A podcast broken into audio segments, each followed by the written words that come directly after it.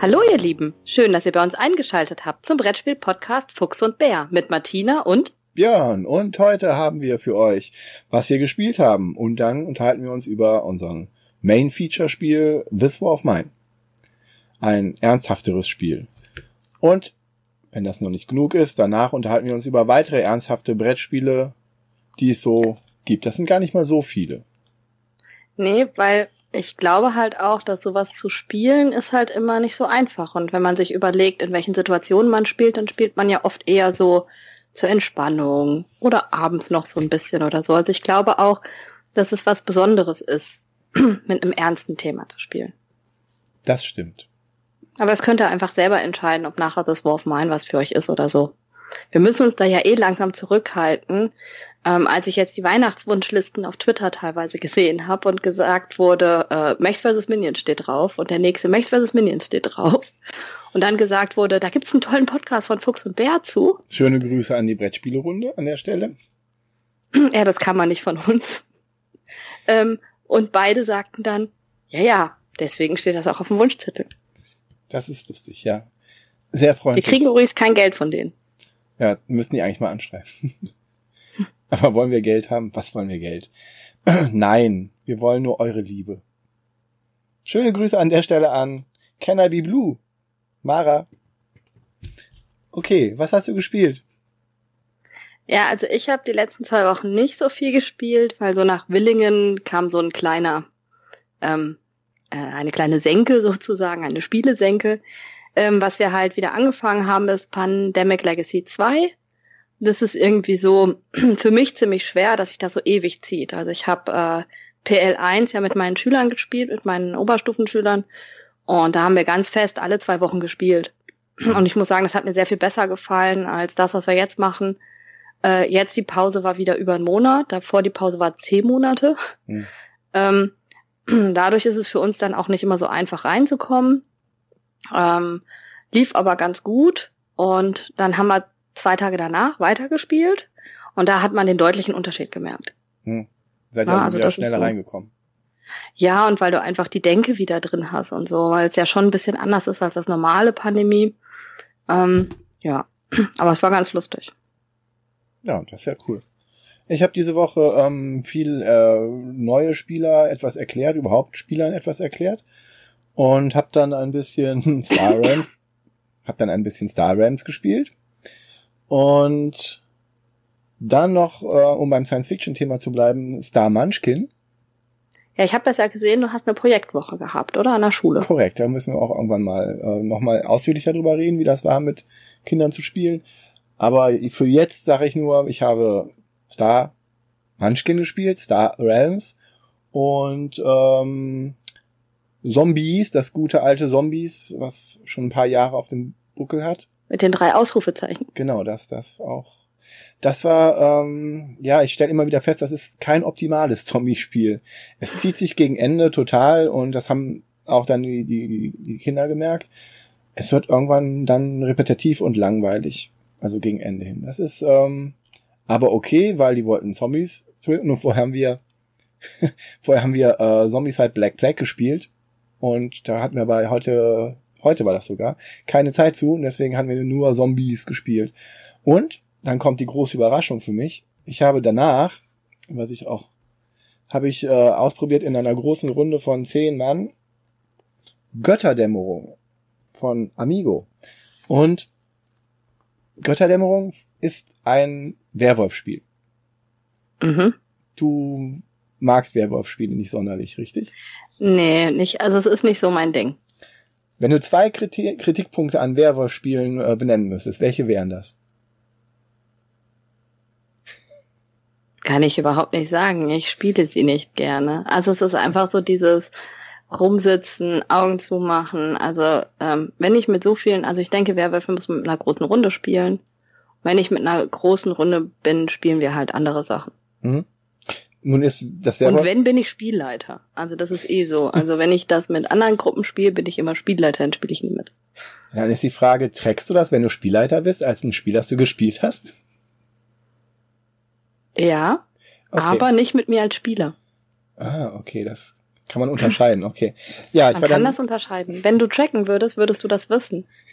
ich war da nämlich auch Spielleiter und hab, ähm, also die größten Kritikpunkte, die ich bei Werwolf habe, bei den Werwölfen von Düsterwald oder alle, all die anderen Ultimativ Werwolf, ist, wenn, also zwei große Kritikpunkte. Einmal ist es, ähm, wenn ein Spieler stirbt, scheidet er aus. Und bei einer großen Gruppe sitzt er dann eine Stunde lang rum oder länger in der Und Party macht nichts. und macht nichts. Genau. Einmal, das ist das ein Kritikpunkt. Das andere Kritikpunkt ist, man hat ja mindestens Werwölfe, Dorfbewohner und den Seher oder die Seherin. Das ist so das, das Grund, das Mindestmaß, ne? Diese drei Rollen. Also man hat auf jeden Fall die Seherin dabei, die anscheinend sehr wichtig ist. Was, wenn die Werwölfe die in der ersten Runde zufällig essen? Doof. Seherin ist ja die Rolle, die sich eine andere Karte, Rollenkarte angucken kann und gucken kann, ob das ein Werwolf ist oder nicht. Ob sie sich dann outet oder nicht, sei dahingestellt. So. Götterdämmerung ist nichts anderes als Werwölfe, macht aber diese zwei Punkte, die ich gerade benannt habe, fix die. Es ist einfach so, dass die einerseits sagen, okay, du kannst rausgewählt werden, also durch die Vote, du kannst quasi verbannt werden, Okay. spielst aber noch komplett mit. Du bist dann raus für diese Gruppenzählung, ob die eine Gruppe oder die andere Gruppe, die Verräter oder die Loyalisten gewonnen hat. Aber du kannst, ähm, du, du zeigst auch nicht deine Rolle, ob du wirklich jetzt ähm, böse Verräter warst oder nicht, sondern du bleibst einfach drin und der Spielleiter oder wenn die Verräter das dann wissen, wenn du keinen Spielleiter hast, kannst du auch ohne Spielleiter spielen, dann zeigst du einfach, ähm, dann ist das Spiel halt zu Ende, wenn die eine oder andere Gruppe gewonnen hat. Aber solange bleibt das im Unklaren noch. Das ist, Mhm. und alle können noch mitspielen, alle können noch mitvoten. Das ist äh, eigentlich ein ziemlich genialer Kniff, um halt immer noch alle dabei zu haben, weil es funktioniert tatsächlich so, wie das da gemacht wurde. Ich war sehr überrascht, dass das funktioniert. Und das andere Ding ist die Seherin. Hier wird das mit einem Token gemacht, also mit einem Orakelmarker. Mhm. Der liegt aus und dann gibt es äh, zwei Würfel da drin und du würfelst. Und dann wird dann rumgezählt und dieser Marker wandert rum um die Spieler und bleibt irgendwo liegen. Und dann ist für diese Runde diese Person das Orakel. Und dann werden alle Augen zugemacht und er darf sich eine Rolle angucken. Und dann wird dann geguckt, ob das Verräter oder, oder Loyalist ist. Okay, das Und- ist also nicht immer nur eine Person. Genau. Und das, du kannst nicht, du kannst nicht töten in dem Sinne. Du kannst, da du ja sowieso keinen töten kannst, aber es ist nicht nur eine Person und das wandert rum, das ist dann zufällig, wer das ist, aber es ist immer jemand anderes und dann kann man halt gucken, ob der dann lügt oder nicht lügt und so weiter. Insofern ist diese, diese unstete Komponente, ist die Seherin in der ersten Runde tot oder bleibt die drin oder hält die sich bedeckt? Die ist halt, jeder kann das auch mal sein. Das ist also gar nicht so schlimm, dass jemand nicht eine Spezialrolle hat, weil Seher kann man immer werden. Und dann gibt's noch ähm, drei Hauptrollen, die immer dabei sind und theoretisch noch mehrere Zusatzrollen. Aber wir haben es nur mit dem Grundsachen gespielt. Odin kann einen beschützen. Dann kommt Mhm. Thor, also der kann so einen Schutzmarker geben. Dann kommt Thor, der kann einen verwunden. Bis auf den, den Odin, Odin geschützt hat. Und der Verwundete darf nicht mit abstimmen bei der normalen Abstimmung. Also er Mhm. macht den quasi mundtot. Und dann gibt's noch die dritte, Hel, die sagt, die kann, wenn sie will, sagen, wer verbundet ist von Thor, kann verbannt werden, also ausgeschieden werden. Sodass sich da auch wieder Konstellationen ergeben. Macht Hel das jetzt oder nicht? Also, das sind so diese drei Grund, also die haben sich wirklich, wirklich das Sp- Werwolf-Spiel genommen, das Werwolf-System genommen und überarbeitet, so dass es wirklich Sinn macht. Ich würde von allen Werwolf-Varianten, die es so gibt und die es so, wir haben ja bei den Chaosbären haben wir ja eine ganze Folge dem Werwolf-Spiel Ja. gewidmet und dem Werwölfen vom Twitterwald, äh, vom Ablagestapel Dirk auch. Aber dieses Götterdämmerung hat für mich persönlich jetzt nach diesen paar Mal Spielen hat ich das würde abgelöst. abgelöst, ja, komplett. Ich würde jedes Mal das vorschlagen, bevor ich äh, Okay. Werwölfe spiele, obwohl ich ein großer Werwolf-Fan bin. Also von dem Thema Hat man auch. ja gar nicht gemerkt. Wer, Ich war übrigens sehr, sehr traurig, als ich einmal Werwolf Twitter mitgespielt habe und du direkt raus bist. ja, so ist das manchmal, ne? Sofort wurde er getötet, unser Priester. Ja. Aber so ist das nun mal, wenn man davor äh, ein Liebespaar war mit dem lieben ja, Blauen Bär. Ja, pst, nicht spoilern, müssen die die Folge hören. Hört, die, hört keiner, ne? Doch, hören doch genug. Na, ich glaube, das ist unsere schwächste Folge. Hört die Folge, die ist super.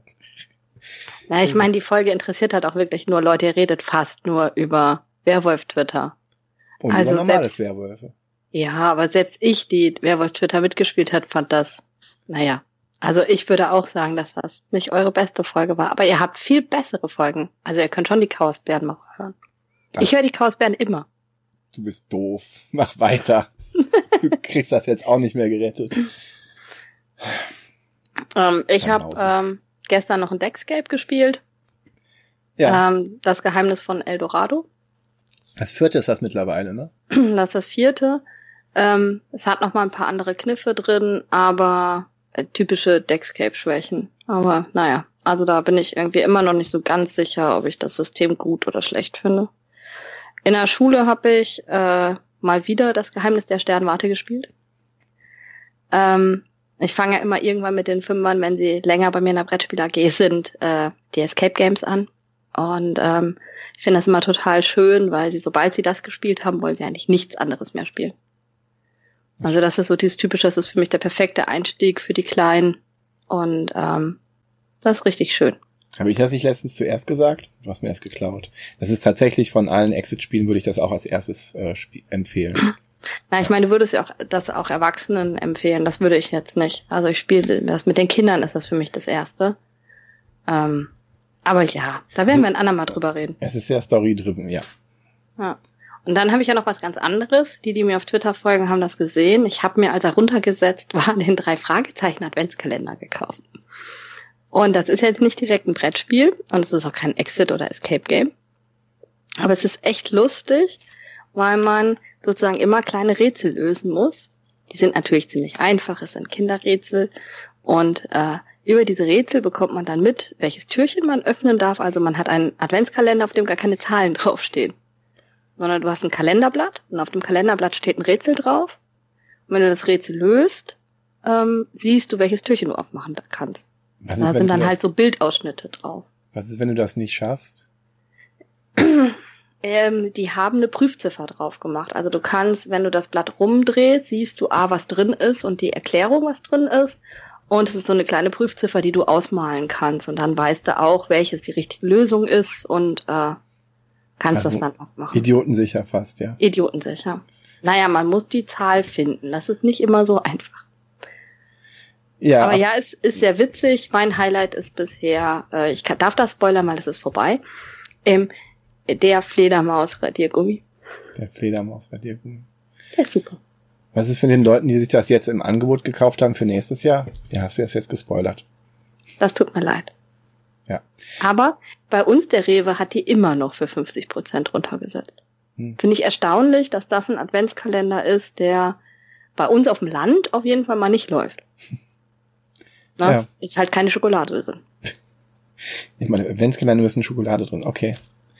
Weiß ich nicht. Ich find's total cool und ähm, wenn ich Kinder hätte, ähm, hätte ich ihn sofort den gekauft. Also der ist super, wäre für mich gesetzt, jedes Jahr. Ich finde ihn richtig gut.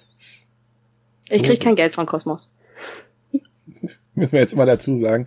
Müssen wir immer dazu sagen, also, weil sonst wäre das hier eine Werbesendung, aber da wir ja. Ähm, ich habe einen neuen Pürierstab mit verschiedenen Aufsätzen. Ist jetzt nicht direkt ein Brettspiel, aber ich wollte es mal erwähnt haben. Ja, der Bär. Ja. Hast du sonst noch was gespielt oder war es das? Ich habe was ausgepackt, aber das zählt noch nicht. Ne? Auspacken. Aus, ausgepöppelt. Ja, ich weiß es gar nicht mehr. Ich sollte mal lieber trecken, weil ich habe keine Ahnung mehr, was ich noch gespielt habe. Das ist schon so lange her. Ich glaube, das war's schon. Aber wir haben auch lang genug jetzt drüber geredet. Aber du hättest eine Freitagsrunde noch, hättest, hättest du haben müssen, oder nicht? Stimmt. Das ja. ist so unmöglich, ne? Also eigentlich hätte er wenigstens anfangen müssen zu tracken, äh, als er mit dem Podcast angefangen hat. Also dann wäre auch alles einfacher. Naja, vielleicht wird er damit irgendwann nochmal anfangen.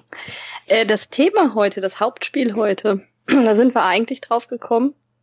Also ich jedenfalls, weil ich auf einmal an einem Tag, wo ich echt Stress hatte, äh, in einer gemeinsamen Twitter-PM-Gruppe war. Ja. Äh, zum Thema The War of Mine. Ja, weil äh, die Mimi, ähm, die im Brave New World arbeitet, von hier in Köln, im Laden, die hatte ich besucht. Und dann hatte ich mich über Brettspiele unterhalten, Überraschung. Ähm, und sie meinte, sie hätte das War of Mine gespielt und wäre damit irgendwie nicht so warm geworden. Und da ich habe das War of Mine jetzt nicht gespielt. Ich habe nur das äh, PC-Spiel ein paar Mal versucht zu spielen. ähm, aber da muss man in der richtigen Stimmung sein.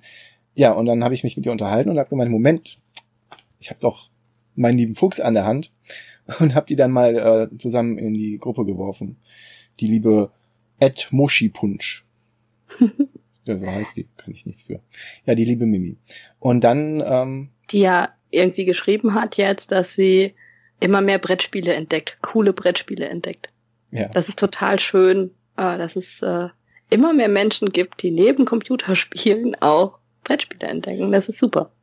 Das ist großartig. Witzigerweise habe ich ihr natürlich direkt äh, das einzige Spiel, was sie nicht in dem Laden, wo sie arbeitet, kaufen kann, empfohlen, Max vs. Minions. Aber hey, na gut. ähm, ja, und dann haben wir uns überlegt, oder hast du dir dann überlegt, lass uns doch die nächste Folge über This War of Mine machen. Ja, das ist für mich einfacher, als ihr das jetzt äh, alleine zu erklären. Dann kann ich ja mal insgesamt ein bisschen erklären, weil ich muss sagen, ich war ziemlich überrascht. Ähm, weil This War of Mine richtig zu spielen ist vielleicht nicht so einfach, aber This War of Mine zu spielen ist total einfach. Okay. Das äh, Besondere bei This War of Mine, bevor wir auf die Spielmechaniken und so eingehen, ist für mich, dass This War of Mine wirklich eine Geschichte erzählen will. Also die meisten Spiele haben immer noch, selbst wenn sie sehr äh, große Themen haben und die Themen auch spürbar und fühlbar sind, äh, stehen doch oft die Mechaniken des Spiels im Vordergrund. Bei The Spore of Mine hat man eher das Gefühl, dass die Mechaniken noch da sind, aber ähm, die Geschichte, die erzählt wird, ist sehr viel stärker. Und ähm, das ist so das Besondere an The Spore of Mine. Ähm, es geht hier äh, hauptsächlich darum, dass die Spieler in die Rollen schlüpfen von Bürgerkriegsopfern, die versuchen zu überleben. Mhm. Und deswegen sind wir jetzt auch direkt beim ernsten Thema. Ne? Also es ist jetzt nicht irgendwie, ich gehe mit einer Gruppe in Dungeon und äh, schlachte einen Drachen ab, ne? sondern hier geht's wirklich um Überlebenskampf. Und diesen Überlebung, Überlebenskampf ähm, schaffen die Macher des Spiels perfekt umzusetzen. Also es wird ein ungeheurer Druck die ganze Zeit erzeugt. Man hat immer von allem zu wenig. Äh, man kriegt nicht nie das hin, was man möchte. Es wird ständig schlimmer, anstelle besser zu werden, egal wie man strampelt. Äh, man geht irgendwie immer tiefer rein. Trotzdem ist es aber nicht so frustrierend, dass man aufhört. Hm, das ist ein feiner Grad, ne? Ähm, ja. das, das Setting ist aber eine fiktionale Stadt und ein fiktionaler Konflikt. Das ist auch nicht wichtig, ne? Nee, das ist überhaupt nicht wichtig. Also hier geht's wirklich drum, ähm, dass es ähm, Überlebende sind. Und es ist egal, wer das ist. Also wir haben Charaktere, die sehr ausgearbeitet sind. Ähm, also es ist schon wichtig, welcher Charakter das ist. Aber es ist jetzt nicht, es ist nicht wichtig, ob ähm, wir haben jetzt nicht nur Soldaten, die da überleben, sondern wir haben einen Musiker, wir haben eine Krankenschwester, wir haben äh, eine Lehrerin, wir haben alle möglichen Charaktere, die jetzt irgendwie versuchen, zusammen zu überleben. Das macht das Spiel schon sehr besonders. Ähm, du hast ja gesagt, du hast es noch nie gespielt. Ähm, ich habe es auch erst sechsmal gespielt. Das hört sich sehr wenig an, aber an so einer Partie sitzt man fünf bis acht Stunden. Na, das ist einfach auch kein kurzes Spiel. Also wenn man so lange überlebt, dauert so ein Spiel schon länger. Na, und das ist einfach das, äh, warum ich jetzt auch nicht unbedingt die vielen Partien habe. Und man muss auch sagen, äh, man kann es nicht mit jeder Gruppe spielen. Es korrespondiert ja. so ein bisschen mit dem Computerspiel, auf das das ja basiert. Das ist ja von, kommt ja von einem Computerspiel, wo man auch so eine Partie längere Stunden spielt, aber man kann dazwischen halt abspeichern. Ne? Deswegen könnte man theoretisch immer weiter. Ja, und der Speichermechanismus ist hier auch drin. Okay. Na, aber ich glaube, dass der Speichermechanismus eher für ein Solospiel da ist. Ähm, ob ich jetzt wirklich speichern würde, also wir haben dann, wenn die Zeit wirklich vorbei war, gab's nie, äh, haben wir nicht gespeichert, sondern aufgehört. Hm. Na, also das ist so irgendwie, also es gibt Stimmen, die ganz klar sagen, es ist nur ein Solospiel. Hm. Da ich kein Solospieler bin, habe ich das, habe ich mal wieder das typische Solospiel nicht Solo gespielt. Äh, meine beste Erfahrung ist mit einer Siebener-Gruppe. Äh, die andere Rezensenten ganz klar sagen würden, das Spiel niemals mehr als mit zwei oder drei Leuten zu spielen. Hm. Aber da gehen wir nachher drauf ein. Das ist so ein bisschen, ähm, ich glaube, dass man das besser verstehen kann, wenn man weiß, wie das Spiel überhaupt abläuft. Wie läuft das Spiel ab, Frau Fuchs? Wie immer erkläre ich euch erstmal so ein bisschen, äh, was wir denn überhaupt vor uns haben. Ne? Also es ist so, ähm, jetzt muss ich bei mir immer sagen, ich habe die englische Kickstarter-Version. Ich habe mir die deutschen Begriffe durchgelesen und äh, sehr wahrscheinlich werde ich immer switchen, aber ich versuche die deutschen Begriffe zu benutzen. Ich bin ja lernfähig. Äh, Ich fällt mir allerdings nicht so einfach, weil ich die englischen Begriffe wie immer eigentlich besser finde. Ich korrigiere dich dann, wie immer. Sehr. Wenn du sagst switchen, meinst du hin und her springen. Ne? Ja. Man sollte nicht meinen, dass ich Germanistin bin, ne? Du bist Germanistin? Erzähl mir nix. Mach mal weiter. Ja, also wir haben ein großes Spielbrett vor uns und ähm, in der Mitte ist das zerfallene Haus. Ne? Dieses zerfallene Haus ist halt das, was unsere Unterkunft sein wird. Und dieses Haus ist voller Müll und Schutt und verschlossene Türen, ähm, ein paar leere Zimmer mit Möbeln und sowas alles. Das wird durch Karten repräsentiert. Ne? Also man hat aber dieses Brett und das Tolle an diesem Brett ist, dass äh, alles eigentlich draufgeschrieben ist. Also überall sind Plätze für die Karten und da steht, was man ähm, drauflegt. Und dementsprechend ist der Aufbau des Spiels eigentlich total einfach, weil man einfach das Brett hinlegt und dann erstmal alle Kartenstapel drauf verteilt und alle Karten drauf verteilt, die man so braucht, aber das steht eigentlich alles auf dem Brett. Ähm, Und es sind viele Kartenstapel, richtig? Also so es sind richtig viele, Kartenstapel, ja. Richtig viele. Ja, es sind so viele, dass ich nicht alle einzeln in Ziptüten habe, sondern immer gegeneinander gelegt. Also ich habe immer zwei Kartenstapel in einer Ziptüte. Hm. Es sind schon viele Stapel, ja. Also man macht ganz viel mit Karten, man mischt ständig, man guckt sich Karten an, man zieht Karten. Ähm, also es ist ein sehr kartenbasiertes Spiel. Ähm, unter dem Haus ist halt ein Feld für unser Storage, ähm, also für un unser Lager ist da. Ja? Hey, ich kann sogar beides zusammen. Ähm, unser Lager ist da und da liegen halt alle Gegenstände, die wir im Haus haben. Also das ist halt kein allgemeines Lager, sondern es ist wirklich das Lager, was im Haus ist. Hm? Ne? Dann haben wir links daneben die verschiedenen Orte, ähm, in denen wir plündern können. Hier ist Scavengen halt wirklich mit Plündern übersetzt worden, was äh, ich auch wirklich immer vorziehen würde. Dann, ähm, das sind äh, drei Orte sind immer ähm, offen, die ausliegen. Dann haben wir Würfel dabei, drei verschiedene Kampfwürfel und einen zehnseitigen Würfel. Wir haben Ressourcen, die sind eigentlich optisch echt ganz schön. Also wir haben Wasser, das sind so kleine Glassteine und ähm, wir haben Components, das sind so äh, kleine Metallräder und sowas. Also es ist echt schön geworden. Holz sind so kleine Holzstückchen, also nicht aus Holz, sondern aus Plastik, aber so nachempfunden. Das sieht alles ganz schön aus. Dann haben wir Minis, ne? also unsere Charakter-Minis. Miniatur. Miniaturen, ähm, das Tagebuch und ähm, das Storybook, also das Book of Scripts. Ich glaube, ich glaube, es ist gar nicht mit Storybook, also übersetzt oder so. Aber ähm, das ist das, was, glaube ich, auch in der normalen drin ist. Ich kann es gar nicht so genau sagen, weil ich ja immer alles zusammenschmeiße. Ähm, in der Kickstarter-Version sind halt sehr viel mehr Charaktere dabei, es sind viel mehr Karten dabei, es sind äh, verschiedene Szenarien nachher noch dabei und sowas alles. Also das ähm, verändert das Spiel nicht wirklich, sondern gibt halt einfach, wenn man äh, das Grundszenario durchgespielt hat, gibt es mehr Möglichkeiten. Und anstelle von einem Token, zum Beispiel, wenn du die Katze findest, habe ich halt jetzt die Katze. Als Nicht kein Miniatur. Token, sondern ich habe eine kleine Miniatur mit einer Katze. Das ist natürlich wichtig, eine Miniaturkatze zu haben. Das ist sehr wichtig für Katzenliebhaber. Okay. Ähm, und das ist eigentlich schon erstmal alles.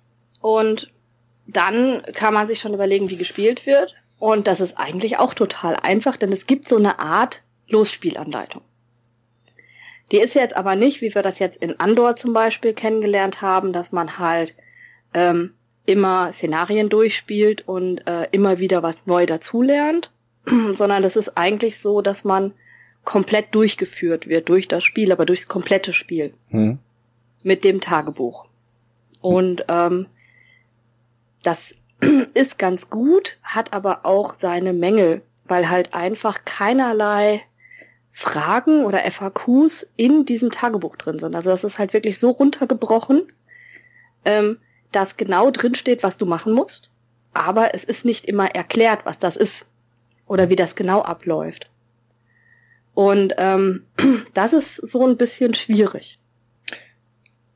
Gibt es denn ein Referenzsheet oder Nee, ein, gar nicht. Gar nicht? Nee, gibt's überhaupt nicht. Okay. Also es gibt im äh, Book of Scripts, sind alle 100er Seiten sind FAQ, also alle 100er Punkte sind FAQs, Okay. wo man sich immer noch mal was durchlesen kann. Ähm, das ist aber alles nicht so gut gelöst. Also wir haben kein Register oder so, das fehlt ein bisschen. Ähm, das ist halt so ein Manko ein bisschen. Aber ähm, du spielst ja auch viele Dungeon Crawler und so, da ist man eigentlich gewöhnt, mit offenen Regeln ein bisschen umzugehen. Also ich mache Mhm. mir jetzt, während ich das Spiel spiele, nicht die Gedanken, äh, genau, darf ich das, darf ich das jetzt genau oder nicht? Ne, wenn ich das jetzt nach fünf Minuten Suchen nicht finde, dann entscheidet man in der Gruppe, wie man das handhabt. Also der am lautesten schreit. Nein, wir diskutieren das aus. Ja, ja. Sag ich ja. Okay. Ja, bei dem Kooperativen ist das halt nochmal was. Ich weiß nicht, also wir finden dann meistens auch schnell Lösungen, wobei es natürlich diese Art von Spieler gibt, die dann sagen, nein, ich muss jetzt genau wissen, welche Regel das ist und so, aber bei uns ist es auch eher so, dass wir dann schnell lieber eine Lösung finden und dann nachher nochmal nachlesen, ob wir das dann richtig gespielt haben oder. Ja, und äh, das muss man manchmal bei Wolf meinen schon. Okay. Ja, weil halt einfach nicht alles so genau geklärt wird, wie man das manchmal gerne hätte. Ähm, gibt dem Spiel aber auch die Möglichkeit, glaube ich, anders zu handeln oder das Spiel auch anders zu sein. Also ich glaube schon, dass es da auch so ein bisschen dazu gehört, sonst wäre es zu aufgebläht, weil eigentlich kann man, wie gesagt, wirklich anfangen zu spielen. Hm? Ja, man darf nur nicht davon ausgehen, dass die erste Partie direkt komplett richtig ist, die man spielt. So aber man kann total viel immer- Spaß. So wie wir das sonst immer bei Gloomhaven haben, wo die erste Partie auch immer fehlerfrei gespielt wird. Es ist völlig egal. Es ist so ein Anspruch, finde ich, den muss man äh, an so Erstpartien nicht haben. Ähm, wie gesagt, ähm, wir, wir spielen verschiedene Runden und jede Runde ist immer ein ganzer Tag und eine Nacht. Und das ist genau der Ablauf, der in diesem Tagebuch ist. Und wenn die Nacht vorbei ist, fange ich einfach vorne wieder an. Hm. Und kann dann wieder, also dieses Tagebuch ist sozusagen der Reference Sheet. Okay. Ne? Also das ist das, was mich durchleitet die ganze Zeit. Und dadurch vergesse ich auch nichts. Hm. Aber deswegen ist es halt auch so knapp gehalten und ist natürlich als Losspielanleitung dann auf der einen Seite ganz gut, wenn man sich mit so Spielen auskennt. Ähm, das könnte aber ein Problem sein, dass wenn man sich das erste Mal da dran setzt und eigentlich erwartet, ich finde für alles genau die Regel, ähm, ist das vielleicht ein bisschen wenig. Hm. Na, da ist man das nicht so gewöhnt, äh, damit umzugehen. Ähm, aber es war jetzt nicht so, dass ich mein erstes Spiel nicht einfach spielen konnte. Also ich habe mein erstes Spiel, das War of Mine, schon ganz gut spielen können einfach. Meine erste Partie. Wie legt man Ähm, denn los? Also das erste, was man macht, ist, dass man äh, seine drei Startcharaktere zieht. Äh, man hat, äh, also man kann sich die Charaktere nicht aussuchen, sondern Mhm. man hat da ein Kartendeck. Also wir haben hier sehr viel Zufall immer mit drin. Also man kann sich eigentlich nichts aussuchen. Wenig aussuchen. Wir haben, hier haben wir den Zufall, dass wir halt das Charakterkartendeck mischen. Und dann decken wir Karten auf und wir nehmen die erste rote und die ersten zwei schwarzen Charaktere. Die sind halt so ein bisschen unterschiedlich gebalanced. Ja, okay. Und das sind unsere drei Startcharaktere. Man Mhm. kann übrigens höchstens vier haben. Okay. Ne? Und das, was einen direkt am Anfang ärgert, die starten direkt mit Hunger. ne? Also man kriegt keine frischen, glücklichen Menschen. Menschen, sondern unsere haben natürlich direkt Hunger. Aber ist ja klar, ne? Die sind, also von der Story her muss man sich das überlegen, äh, die haben sich jetzt irgendwie zusammengerauft und haben sich zusammengefunden als Gruppe und gehen jetzt in dieses Haus und versuchen jetzt dieses Haus als Unterkunft hinzukriegen. Hm. Erstmal, das ist so der Grundtenor, wie es anfängt. ähm, dann legt man äh, äh, die ganzen Karten auf das Board, ähm, guckt sich, äh, guckt, dass das Haus alles äh, richtig ähm, voll ist und so weiter. Und man bekommt aber schon eine Grundausstattung. Also ein bisschen was hatte man halt im Rucksack. Ne? Mhm. Und das wird dann sofort ins Lager gelegt. Also man hat ein bisschen Wasser schon dabei, man hat ein bisschen Holz, man hat ein bisschen Komponenz dabei, man hat äh, eine Schaufel, man hat einen Dietrich. Na, also ein bisschen was hat man dabei. Man hat ein bisschen Rohkost dabei. Rohkost. Ne? Also ein bisschen was ist dabei.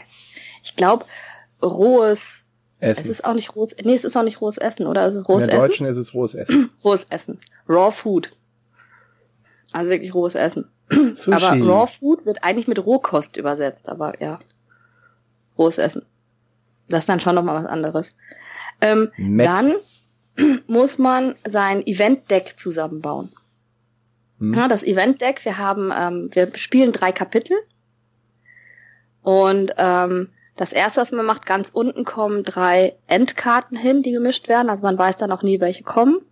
Dann kommen Eventkarten drauf. Chapter 3, Eventkarten, Chapter 2, Eventkarten, Chapter 1. Also die Kapitelkarten sind sozusagen immer gleich. Aber man weiß nie, welche Eventkarten dazwischen sind. Und die Eventkarten sind, man hat mal drei und mal vier. Okay, und die sind Deswegen. einmal pro Tag gibt's eine Eventkarte. Genau, einmal pro Tag gibt's eine Eventkarte. Also ist der es gibt eine feste Rundenanzahl quasi. Genau, es gibt eine feste Rundenanzahl. Okay. Schafft man selten, weil man einfach vorher stirbt. Aber dann wäre das Spiel auch durch, also hätte man es geschafft, wenn man durch. Äh, wenn man dann noch das Endziel sozusagen erreicht. Also es ist nicht so, dass man einfach nur überleben muss, sondern es kommt immer noch was dazu, was man auch noch erfüllen muss. Ja, und da deckt man die Locations auf und dann kann man eigentlich anfangen. Und dann, ähm, das sind die ersten zwei Seiten in diesem Tagebuch. Ja? Und dann mhm. hat man den Spielaufbau ist schon fertig. Und dann beginnt man das Spiel mit dem Morgen und da passiert genau das, was du gerade gesagt hast. Äh, man zieht die oberste Eventkarte und handelt die ab. Mhm. Und ähm, Chapter One beginnt halt immer damit, dass man ähm, seine speziellen Aufgaben, die man noch erfüllen muss, zusammenstellt. Äh, das ist halt immer eine zum Ende. Das sind halt, man, es gibt verschiedene Final Cards mhm. und es gibt normale Objective Cards und ähm, die mischt man und zieht zwei. Die darf man sich auch beide angucken. Die oberste muss man während des ersten Kapitels lösen und die zweite während des zweiten Kapitels. Mhm. Und die letzte dann halt während des letzten Kapitels. Wenn man es schafft, kriegt man was Gutes, wenn man es nicht schafft, kriegt man was Schlechtes. Mhm. Na, also man versucht schon dann darauf hinzuspielen. Ähm, Manchmal geht das halt gar nicht. Also man hat gerade eh Essensknappheit und muss halt fünf Essen sammeln. Ja. Ne, also es klappt nicht immer so, wie man sich das vorstellt. Aber die sind halt auch unterschiedlich. Also man weiß nie, was einen erwartet und äh, welche Zusatzaufgaben sozusagen auf einen zukommen. Aber immerhin kriegt man da anscheinend kriegt man immer Belohnung, weil wenn ich das mit Battlestar Galactica vergleiche, wo man ja auch immer irgendwie Aufgaben hat, da kriegt man auch mal, ähm, es passiert nur nichts Schlechtes. Oder? Nee, man kriegt immer was Positives. Dafür ist das Spiel zu hart. Okay. Also, dass man hier einfach nur einen Schulterklopf kriegt, ähm, das passiert hier nicht. Ja, sondern wenn man was findet, dann findet man auch wirklich was. Und wenn man was gut macht, dann bekommt man auch eine Belohnung. Also dafür äh, kretscht einem das Spiel eh schon die ganze Zeit zwischen die Beine. Also ähm, die brauchen da nicht noch sowas. Und nach dem Morgen beginnt der Tag. Ähm, und am Tag ist eigentlich die Zeit für die Charaktere, ihr Haus aufzubauen. Also der Tag ist sozusagen dem Haus gewidmet. Hm. Und ähm, normalerweise hat man drei Aktionen. Diese Aktionen werden aber durch die Marker, die der Charakter bekommt, eingeschränkt. Und die Marker sind die Zustände. Hm. Ja, wir haben Hunger, Erschöpfung, Verletzung, Krankheit und Traurigkeit. Das sind die Zustände, die die Charaktere haben können. Und ein, ja? Und die positiven Zustände? Wir haben keine positiven Zustände, wir können hm. nur die negativen Zustände verbessern. Wir sind ja Überlebende im Krieg. Ja, aber das ist ja auch eine Aussage über das Menschenbild. ja, schon ein bisschen. Jedenfalls der Überlebenden äh, im Bürgerkrieg. Auch, Und, da kann ähm, es, auch da kann es Liebe geben. Auf jeden Fall. Die Liebe würde halt die Traurigkeit reduzieren, sehr wahrscheinlich. Okay. Ähm, und auf diesen Markern sind drei weiße Kreise und die zeigen deine Aktionen an.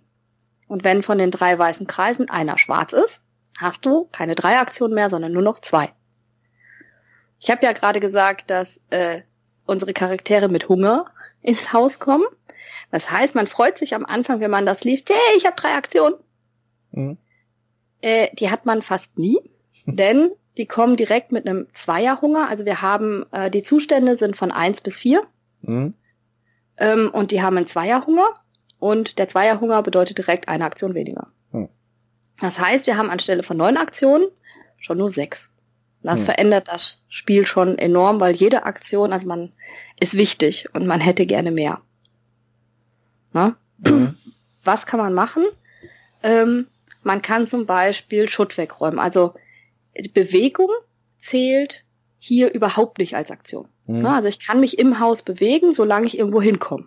Also es gibt dann Treppen, über die man gehen kann und so. Also ich kann nicht einfach von einem Stockwerk ins nächste gehen. Also ich kann ja nicht durch die Decke, sondern ich muss dann schon durch den Flur hoch und ich kann so lange gehen, bis ich zu einer verschlossenen Tür komme. Mhm. Oder einem riesen Schutthaufen, den ich nicht alleine wegkrieg. Ne? Und ähm, entweder kann ich zum Beispiel beim Schutt wegräumen eine Schaufel benutzen, dann kann ich das alleine machen, oder wir müssen zu zweit den Schutt wegräumen.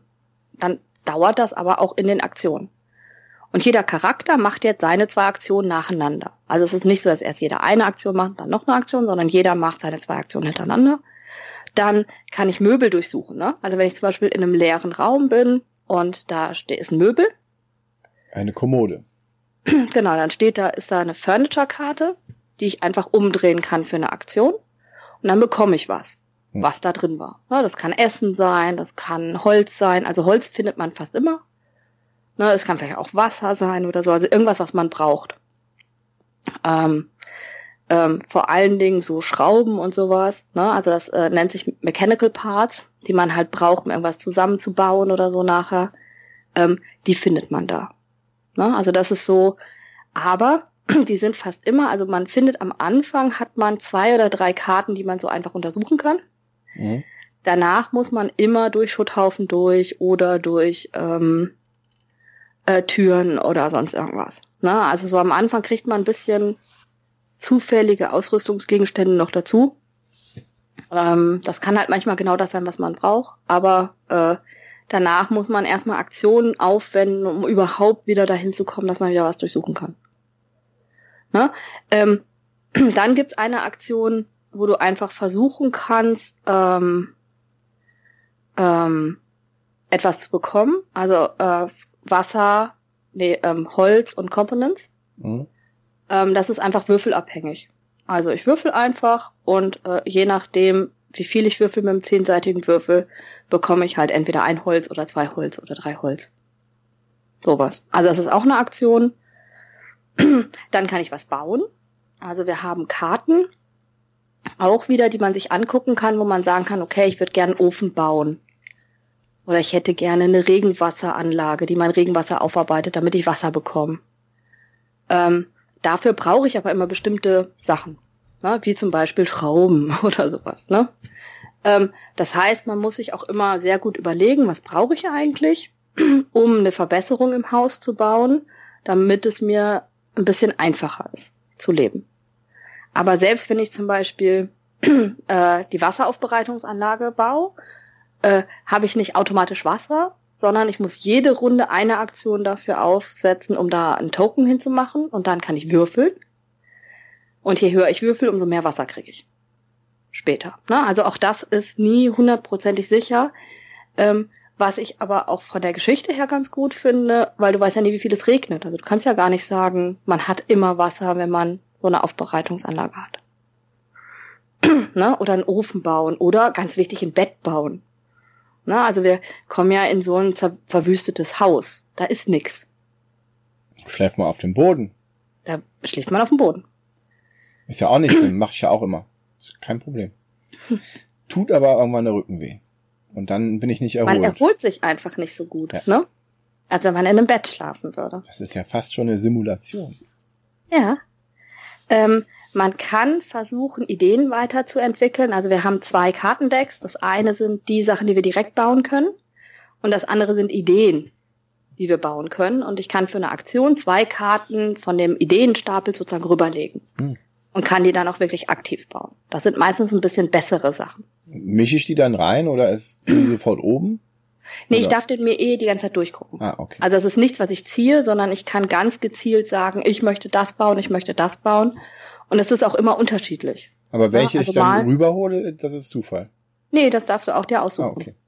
Okay. Also da kannst du ge- sehr gezielt spielen. Also du kannst versuchen, gezielt Mhm. zu spielen. Du musst dann halt noch es schaffen, die Sachen dazu zu finden, dass du das auch wirklich bauen kannst. Und du kannst dir einen neuen Charakter holen. Vielleicht. Denn auch das ist wieder nur ein Vielleicht in diesem Spiel. Ich kann nicht einfach eine Aktion ausgeben und sagen, hier, ich will den vierten Charakter haben. Ähm, sondern man sagt, man geht Leute suchen. Mhm. Leute suchen kann ja auch schief gehen. Das heißt, man muss wieder würfeln. Wenn man eine Ein- Eins würfelt, kriegt man zwei Wunden, wenn man angeschossen wird. Hat man auch Wenn man- Leute gefunden? Nee, dann, äh, ja, man kann Leute finden, Die sind aber nicht Ähm, nett. ja, aber man kriegt erstmal nur Wunden und hat dann aber trotzdem noch die Chance, jemanden zu finden. Hm. Und zwar gibt es ein Besucherdeck, Visitor-Deck. Ich Hm. weiß nicht, wie es übersetzt ist. Das ähm, ist gemischt, also das ist wirklich was, was man sich nicht aussuchen kann und da dreht man die oberste Karte um. Und entweder bekommt man dann einen Charakter oder irgendwas anderes passiert. Ne? Also das ist nie so eine Sache, die hundertprozentig sicher ist. Außer man hat nur noch zwei Charaktere. Wenn man nur noch zwei Charaktere hat und man macht diese Aktion, bekommt man immer den ersten Charakter, der in diesem Visitors Deck ist. Und die Karte, die man dann zieht, zeigt eigentlich nur, womit der kommt, also was der noch mitbringt. Und dann zieht man die oberste Karte vom Charakterdeck Hm. und hat so wieder einen Charakter drin. Aber wie, wie ich ja vorher schon gesagt, man kann nie mehr als vier haben. Steht die Geschichte auf den Charakteren drauf? Weil du sagtest, es ist sehr wichtig, dass die Charaktere eine eigene Geschichte haben. Also dann steht so ein bisschen Text drauf. Genau, es steht ein bisschen, bisschen Text drauf und die haben unterschiedliche, ähm, also allein der Titel sagt schon einiges aus, also was sie sind Mhm. und äh, dann welche Leidenschaften sie haben. Also es gibt Leute, die äh, dann in einer bestimmten Phase zum Beispiel eigentlich immer eine Zigarette brauchen, ansonsten verschlechtert sich was. Oder die einen brauchen immer Kaffee. Oder, Mhm. ne? Also es ist so, man versucht dann schon dadurch den Charakteren auch ein bisschen Leben einzuhandeln. Wir haben zum Beispiel letztens, als ich das mit meinen Jugendlichen gespielt hat, haben wir Bock bekommen und der war total traurig, der ist mit ganz viel Traurigkeit gekommen. Und dann hatten wir gerade vorher die Katze gefunden und dann äh, wussten wir noch gar nicht, was genau mit ihm ist. Und dann haben wir gesagt, der kriegt einfach die Katze. Und dann kam nachher eine Karte, wo genau das wichtig war. Und das war total schön, weil man sagte, ja, guck mal, ne, der ist traurig hier hingekommen. Wir haben dann gesagt, hier kuscheln ein bisschen mit der Katze. Und dann ist die Traurigkeit ein bisschen zurückgegangen. Ist ja immer so, wenn man mit Katzen kuschelt. Ist das Aber- so? Das ist so ein bisschen, ähm, ja, es ist halt, wie gesagt, sehr storylastig. Ähm, manchmal kann hier auch schon kommen, dass man das Storybook benutzen muss. Ne? Also das, das Book of Scripts hat 200, 2000 Nummern drin. Ich habe ja gerade gesagt, dass die Hunderter sind immer FAQs und alle anderen sind wie so ein Abenteuerspielbuch. Ne? Hm. Dann steht dann halt irgendwo lies 783 und bei 783 steht dann eine Story wo du dich dann manchmal passiert nix, manchmal passiert direkt was und manchmal hast du eine Wahl. Na, da Hm. steht dann, wenn du das machst, geh zu Nummer so und so, wenn du das machst, geh zu Nummer so und so. Und das bringt natürlich auch total viel Geschichte und Flavor mit rein. Ja? Also das ähm, ist auch, muss ich sagen, sehr passend und auch das ist immer eher frustrierend, aber manchmal gibt's auch echt was Gutes. Na, aber das ist so, das ist so die Hausphase. Also der, der Tag ist eigentlich dafür da, dass ich irgendwie versuche, mein Haus aufzubauen und ähm, die ähm, die Punkte, auf die man sich konzentriert, legt auch jede Gruppe jetzt bei mir zum Beispiel anders fest. Also ich habe da noch kein Spiel gleich gespielt und habe gesagt, okay, wenn wir anfangen, müssen wir erst das bauen, dann müssen wir das bauen, dann müssen wir das bauen, sondern das ist echt, ich habe da noch nicht den, also ich, ich weiß auch gar nicht, ob es den besten Weg gibt. Also bei Martians The Story of Civilization zum Beispiel, das ist so ein Spiel, was man auch Koop spielen kann, wo man den Mars besiedelt. Da weiß ich ganz genau, meine erste Runde muss so aussehen. Ich muss das und das und das machen, weil es ist komplett durchrechenbar. So ist es Wolf Mine überhaupt nicht. Also ähm, es ist bisher in jeder Runde, mit der ich das gespielt habe, komplett anders gewesen. Genau, du hast ja zufällige Charaktere, die zufällige Bedürfnisse haben. Zigarette in der einen Phase, sagtest du. Und du hast die, Alkohol der nächste. du hast äh, diese Komponenten, die, und je nachdem, was du freiräumen kannst und welche, ja. Ja, also, Also- dementsprechend ist es nie gleich. Ähm, dann kommt der Sonnenuntergang. Ne? Was kommt nach dem Tag? Kommt der Sonnenuntergang.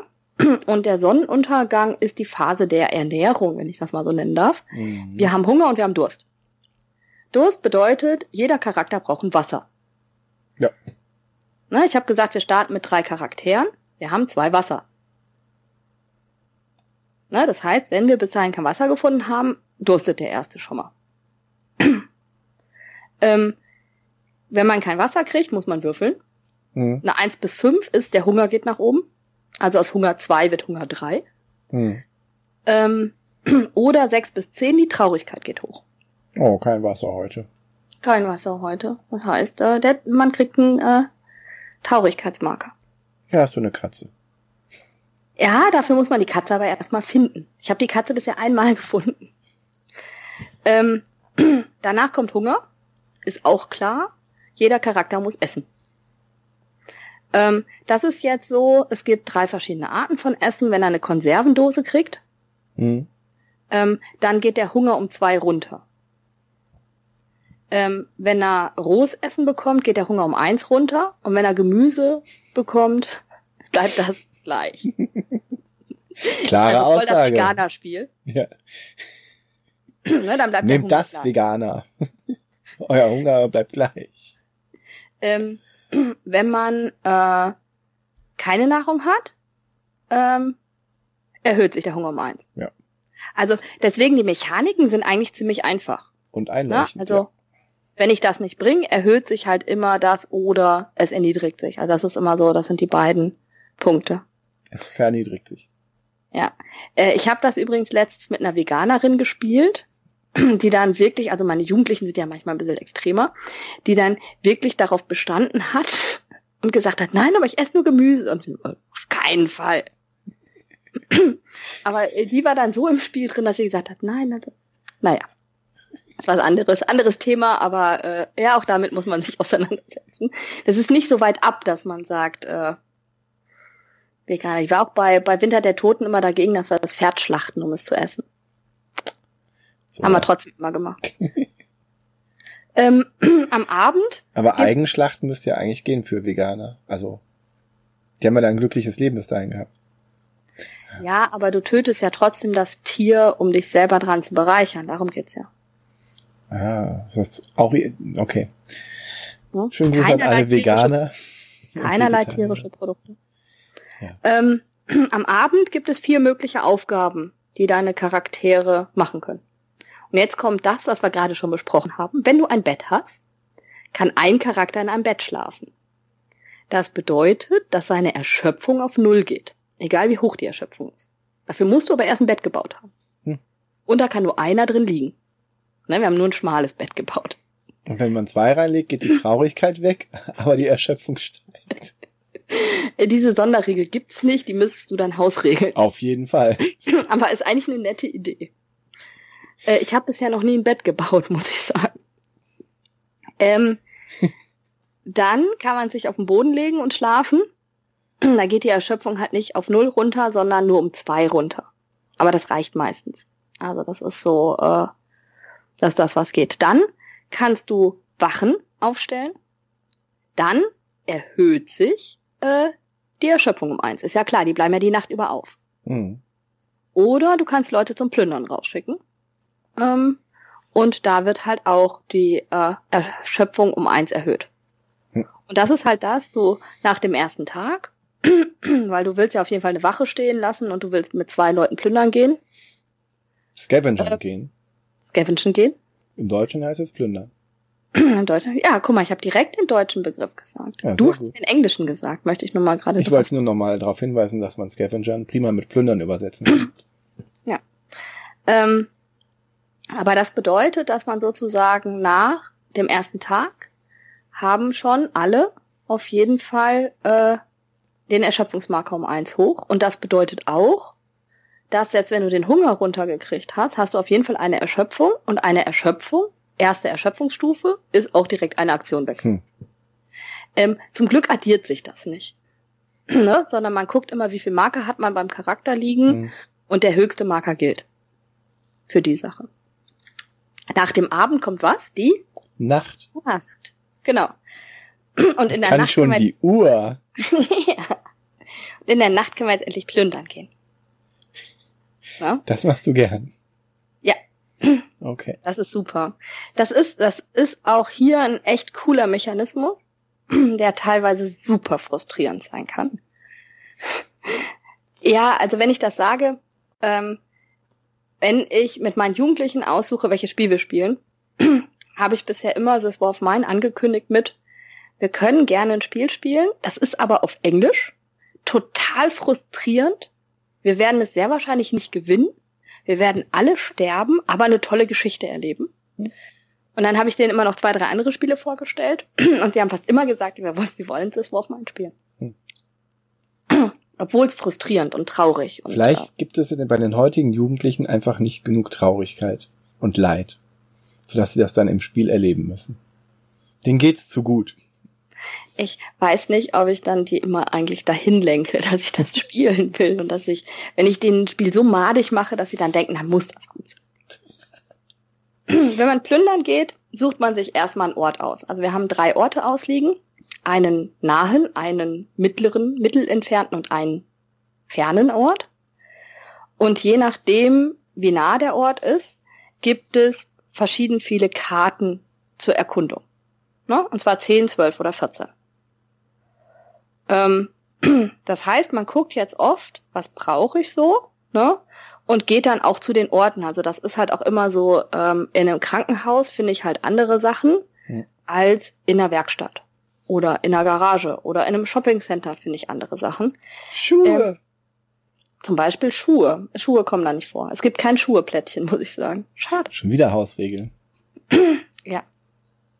Es gibt Plättchen, die man beschriften kann. Also es gibt ab und zu kommen irgendwelche Sachen im Storybook, ähm, wo man dann Plättchen beschriften muss. Aber Schuhe gab es da noch nicht. Ich guck mal, vielleicht gibt es irgendwann Schuhe. Ich habe bisher noch immer in allen Spielen Schuhe gefunden.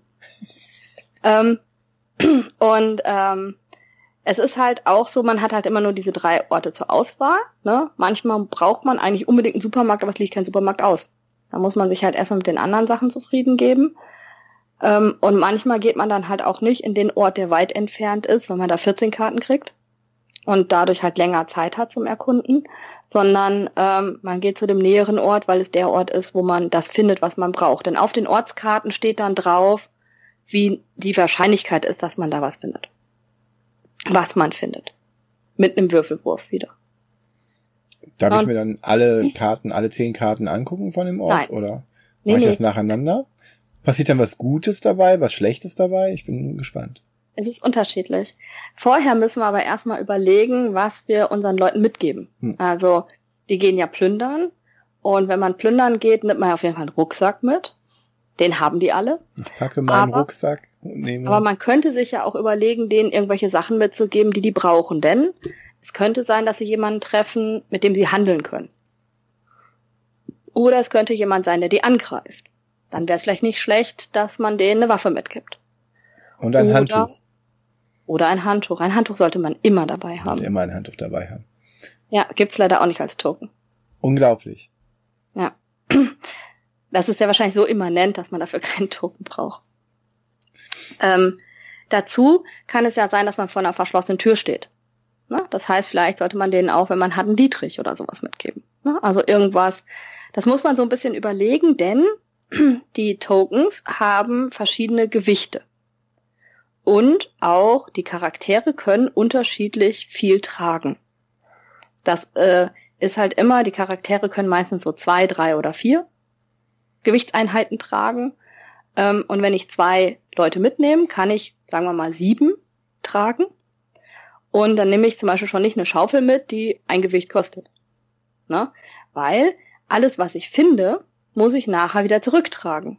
Und das heißt, ich kann manchmal noch nicht mal alles mitnehmen, was ich finde. Das ist immer sehr frustrierend in allen Spielen, die ich so kenne.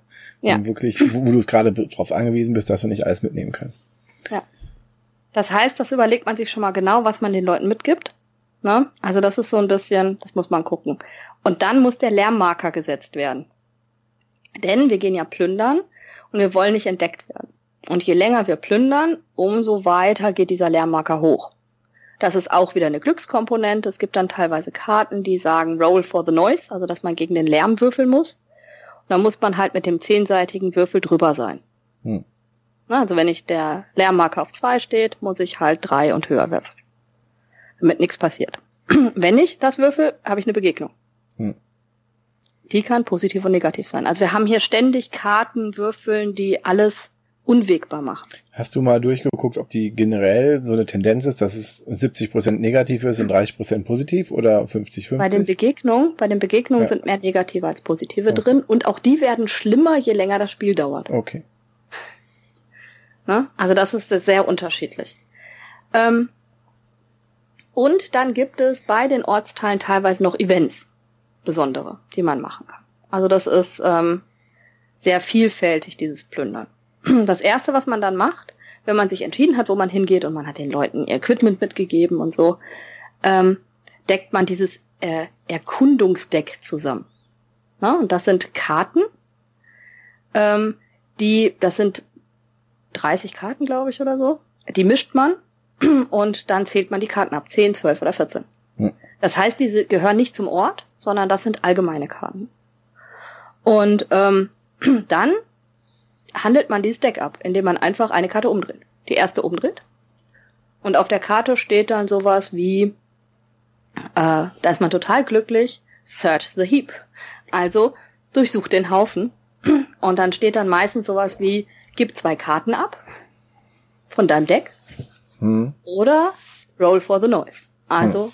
würfel gegen den Lärm und erhöhe den Lärm um eins.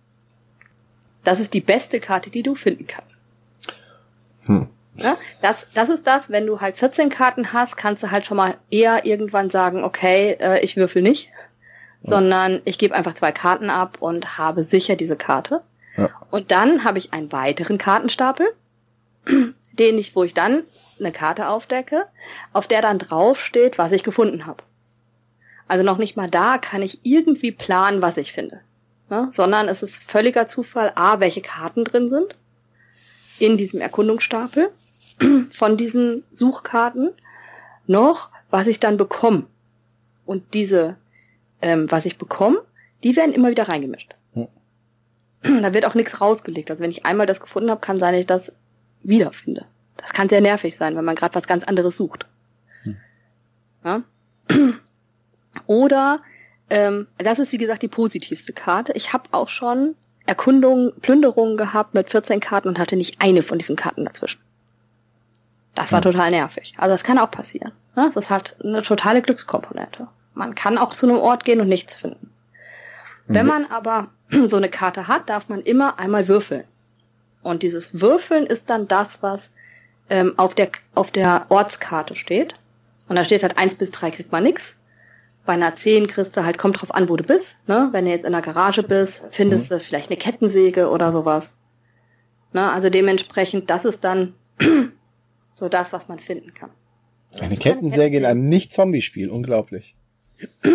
Ja, die braucht man, um das Gitter durchzusägen im Haus. Okay, gibt es da auch Benzin für die Kettensäge? Nee, das äh, ist in einem so. anderen Spiel. ja. Das ist in einem anderen Spiel. Ähm, dann gibt es verschlossene Türen. Da musst du eigentlich einfach nur zwei Karten abgeben oder drei Karten abgeben, um durch die Tür zu gehen. Also das nimmt dir einfach Karten aus diesem Erkundungsdeck raus. Ähm, dann können da Begegnungen dazwischen sein. ne? Dann musst du eine Begegnungskarte ziehen, also auch da weißt du nie, was kommt. Mhm. Auch die, wie gesagt, positiv, negativ, es sind mehr negative. ähm, du kannst handeln eventuell. Das ist halt auch ganz unterschiedlich, ne? Oder es gibt was, du gehst eine Treppe runter oder du fällst in ein Loch. Also da kann ja auch alles Mögliche passieren in diesem Erkundungsdeck. Man muss man ein Seil du kannst, dabei haben. Was? Man muss immer ein Seil dabei. In, ja. Fantasy-Rollenspielen muss man immer ein Seil dabei haben. Ja, hier kannst du dann irgendwie drei Karten abgeben, um das Seil zu benutzen und sowas. Also dann habe ich mal jetzt bei zwei Karten fünf Karten abgegeben von zehn Karten, die das Ding hat. Genau. Okay. Ne? Also das ist, ähm, das überlegt man sich sehr gut. Ne? Also dieses, deswegen sage ich gerade, ähm, bei 14 Karten überlegt man sich vielleicht manchmal, wenn man schon beim Lärmmarker von fünf ist, ob man da jetzt noch würfelt oder nicht. Hm. Da gibt man dann vielleicht zwei Karten ab, um es einfach sicher zu haben. Ansonsten würfelt man eher, um zu sagen, okay, ich gehe jetzt da äh, auf die Glückskomponente. Das ist so. Wenn ich so einen Ort ergründe Mhm. und dann plündere und dann wieder nach Hause gehe, halbwegs heil mit irgendwas, und es war die Werkstatt, die nah ist, also zehn Karten hat, hatte, wovon Mhm. jetzt noch, weiß ich nicht, drei vielleicht da liegen. Nee, die, die gehören nie zu dem Ort. Die Karten gehören nicht zum Ort. Die Karten sind Mhm, für alle gleich. okay. Aber je nachdem, ob es fern, nah oder mehr sind. Sind es verschieden viele. Werden die dann wieder aufgefüllt, wenn ich dann am nächsten Tag wieder hingehe? Ja. Wenn, wenn es, wenn es den Ort bis dahin noch gibt. Okay. Weil es wäre ja sehr frustrierend, wenn du immer nur die drei gleichen Orte hättest. Ähm, durch andere Karten werden die manchmal ausgetauscht. Das heißt, du kannst auch noch nicht mal sagen, äh, der Ort bleibt auf jeden Fall. Das erinnert mich an, also diese Mechanik, diese Orte ist zum Beispiel, ansatzweise ist das wie in dem äh, sehr alten Sternenschiff Katan, wo man in Sektoren reinfliegt, um dann eventuell einen, einen bestimmten Planeten zu finden und zwischendurch immer so Zufallskomponenten hat. Also, Mhm. hast du mal gespielt? Äh, ich ganz am Anfang meiner Spielerkarriere habe ich das mal gespielt. Kannst dich schon gar nicht mehr daran erinnern. Ich kann mich da nicht, ich habe damals noch nicht getrackt. Ah, okay, schade. Guck mal, ich weiß das noch, weil ich nicht getrackt habe, weil mein Kopf noch funktioniert. Vielleicht soll ich nicht tracken. Ähm, man kann übrigens ähm, dieses Erkunden fa bei fast allen Karten aufhören. Also man deckt die Karte auf und bei den meisten Karten steht drauf, dass man das direkt beenden darf. Hm. Damit einfach das, was passiert, einem nicht passiert. Also das kann man auch immer machen. Aber dann ist das ganze Erkunden vorbei.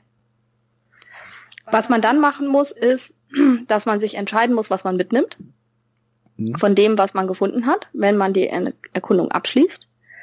Ähm, und dann kann man für jedes Gewicht, was noch nicht ausgefüllt ist, sich entscheiden, ob man dafür Wasser mitnimmt, Holz mitnimmt oder Komponents mitnimmt. Ah, immerhin. Ne? Also das heißt, wenn du nichts findest, äh, kannst du immer einfach Wasser mitnehmen. Aber es ist eins zu eins. Also ein Hm. Gewicht ist ein Wasser. Gut. Ne? Und wenn ich sieben tragen kann, ähm, ist es dann schon, aber oft, also wir haben fast immer unser Wasser am Anfang erstmal nur darüber generiert und gar nicht über was anderes. Hm. Ähm, das andere, was in der Nacht passiert, dafür lassen wir ja Wachen da, ne? denn, denn natürlich wollen irgendwelche Leute in unser Haus.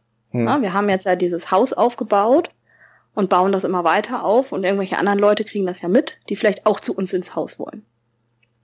Und wie wir ja alle durch Walking Dead kennen, nicht alle, die äh, zu uns in die Kolonie wollen, äh, wollen uns auch was Gutes. Das heißt, ähm, wir wollen die nicht unbedingt aufnehmen. Das heißt, wir stellen Wachen vorne hin und lassen das Haus nicht alleine. Und ähm, wenn man jetzt die Waffen nicht den Plünderern mitgegeben hat, dann kann man auch noch die Waffen an die Wachen verteilen.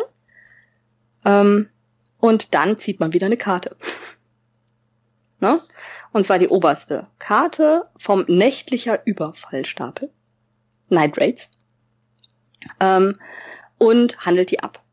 Ne? Da steht dann im besten Fall drauf, dass äh, vier äh, irgendwelche vier Plättchen gestohlen werden. Also vier Hm. von den Ressourcen, die man hat, oder vier von den Lebensmitteln. Hm. Ähm, oder es werden vier Sachen geklaut und man kriegt eine Wunde. Hm. Ne, weil irgendwelche Studenten einbrechen oder so. Die machen Ähm, auch Dinge noch kaputt. Die machen auch Dinge noch kaputt. Ganz übel wird's, wenn Leute einbrechen, ähm, die erstmal, also die Marker, die man hat, die haben unterschiedliche Farben. Also alles, was so mit Heilung und so zu tun hat, ist gelb. Alles, was Nahrung ist, ist grün. Ähm, alles, was Waffen und so sind, sind rot. Und alles, was so ähm, mechanisch ist oder Bücher, also Bücher gehören da eigenartigerweise auch zu, ist grau. Und manchmal steht auf diesen Night Raids Karten mit drauf, äh, dass die halt bei grünen Sachen anfangen. Hm. Also dann gehen die gar nicht an das, was du so viel hast, sondern nehmen dir deine Lebensmittel weg, die du zu Hause gelassen hast. Das ist immer total frustrierend, wenn das passiert, weil man muss sich ja vorher entscheiden, die Plünderer, was sie mitnehmen, Hm. bevor man weiß, was im Night Raid passiert. Ja. Ah, das ist ähm, schon schwierig. Man kann aber mit den Würfeln, ähm, mit den Kampfwürfeln das verringern. Und zwar, je nachdem, wie gut man ausgerüstet ist, äh, kann, wird man halt den besseren oder den schlechteren Würfel werfen. Ja? Also wenn Mhm. man, wir haben drei verschiedene Würfel, wir haben einen grauen Würfel, wir haben einen gelben Würfel und wir haben einen roten Würfel. Und der rote Würfel ist der beste.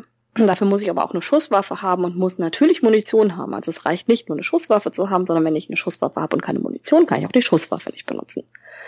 Ähm, das ist der beste Würfel, da ist halt auch, da sind halt auch mal drei Treffer drauf hm. äh, und wenig Leerseiten, während der äh, äh, graue Würfel, der dafür da ist, dass ich halt ohne Waffen würfel, der hat, glaube ich, nur zwei Treffer insgesamt drauf und einen Zweierschlag und einen Einserschlag und so und drei Leerseiten, vier Leerseiten. Ähm, wenn ich da einen Treffer würfel, ja, ich habe mir die jetzt nicht, ich habe die ausnahmsweise mal nicht genau mir aufgeschrieben, die Würfel, tut mir leid. Das sind aber sechsseitige Würfel, ja? Es sind sechsseitige Würfel. Dann hast du zu viele Seiten. Mit einem Buch um sich hauen. Grau. Ähm, wenn man da Treffer würfelt, darf man die abziehen. Also wenn ich jetzt zum Beispiel, wenn die vier Sachen klauen und eine Wunde geben und ich habe den Zweiertreffer gewürfelt, kann ich mir zwei Sachen aussuchen, die die nicht nehmen. Ich kann die Wunde nehmen, ich kann aber auch einfach sagen, nee, die Sachen, die die mir klauen, sind mir wichtiger, da soll der Charakter doch die Wunde nehmen. Ähm, dafür klauen die eine Sache weniger. Also das kann man dann frei aufteilen, wie man möchte. Also wenn man fünf Sachen abgeben muss, man addiert die dann, also vier Sachen und eine Wunde, äh, darf man zwei abziehen, wenn man den Zweiertreffer würfelt. Ja, das ist dann so eine Kampfsache. Es gibt später, das erkläre ich jetzt aber nicht groß, es gibt auch noch einen Kampfmechanismus, ne, wenn man halt gegen Leute kämpft, dann kommen diese Kampfwürfel auch noch mal zum Tragen. Ähm, ich muss aber sagen, dass es bei uns eher weniger ist. Ihr verhandelt lieber. Oder lauft weg. Ja, sowas. Ähm, und danach wird das, was ich gerade gesagt habe, alles erhöht. Ähm, und zwar kommt in das Besucherdeck oder in das äh, nächtliche Überfälle, also Night Raid Deck oder Resident Deck, kommen Karten rein. Und zwar hat man verschiedene Anzahl an Karten aus den beiden Stapeln, die mit Ausrufezeichen gekennzeichnet sind. Und davon muss man zwei Karten reinmischen. Hm wie viele. Also man darf die sich nicht aussuchen, aber man darf sich aussuchen, ob man von dem 1-2 reinmacht oder 1-1 oder das kann man sich halt aussuchen und damit äh, verschlechtert man sozusagen für die nächste Runde schon wieder die Begegnung, weil dadurch härtere Begegnungen drin sind. Ja, und dann sind wir beim Sonnenaufgang endlich. ähm, die Plünderer kommen zurück, bringen ihr Zeugs an. Ähm, dann entscheiden wir, wem unserer Charaktere wir Medikamente oder Bandagen geben. Na, also wer krank ist, da sollte man gucken, dass er vielleicht Medikamente hat und Bandagen sollte man denen geben, die Wunden haben. Und dann zieht man eine Schicksalskarte. Hm. Und das ist das, was wieder dieses Spiel ja total unwegbar macht, weil ähm, es kann sein, dass Leute, die Wunden haben, aber nicht bandagiert sind, dass die eine Wunde kriegen. Also dass der Wert sich erhöht. Mhm. Es kann aber auch sein, dass es nicht passiert. Mhm. Ne? Genauso kann drin vorkommen, dass wenn Leute krank sind und man hat den Medikament zugewiesen, dass das wirkt. Es kann aber auch sein, dass äh, da gar nichts steht. Oder es kann sein, dass da steht, okay, die Krankheit vermindert sich um zwei. Es kann aber auch stehen, dass einfach nur, es passiert nichts Schlimmes. Ne? Also wenn der ein Medikament hat, wird der Krankheitswert nicht erhöht. Na, also diese Schicksalskarten sind ziemlich hart, muss man sagen. Also das ist, ähm, das würde ich auch sagen, wenn ich eine Schwäche an dem Spiel finde, das finde ich manchmal zu hart. Also dass man jetzt noch nicht mal sagen kann, äh, wenn ich eine Bandage, die schon ziemlich teuer ist und die ich schon ziemlich selten finde, wenn ich äh, meinen Verwundeten bandagiere, kann ich noch nicht mal sicher davon ausgehen, dass der Wert runtergeht. Mhm. Ja, das ist so ein bisschen, das finde ich schwierig. Klar kann man sich auch textimmanent bestimmt darstellen. Ähm, finde ich selbst für mich vom Frustrationsfaktor her finde ich das so ein bisschen hart. Hm. Ja? Dann steht auf der Schicksalskarte drauf, ob vielleicht ein Ort ausgewechselt wird. Das kann dann der fernste Ort sein, das kann auch der am nächsten Ort sein. Also das ist, das weiß man auch nie. Es kann auch sein, dass gar kein Ort ersetzt wird.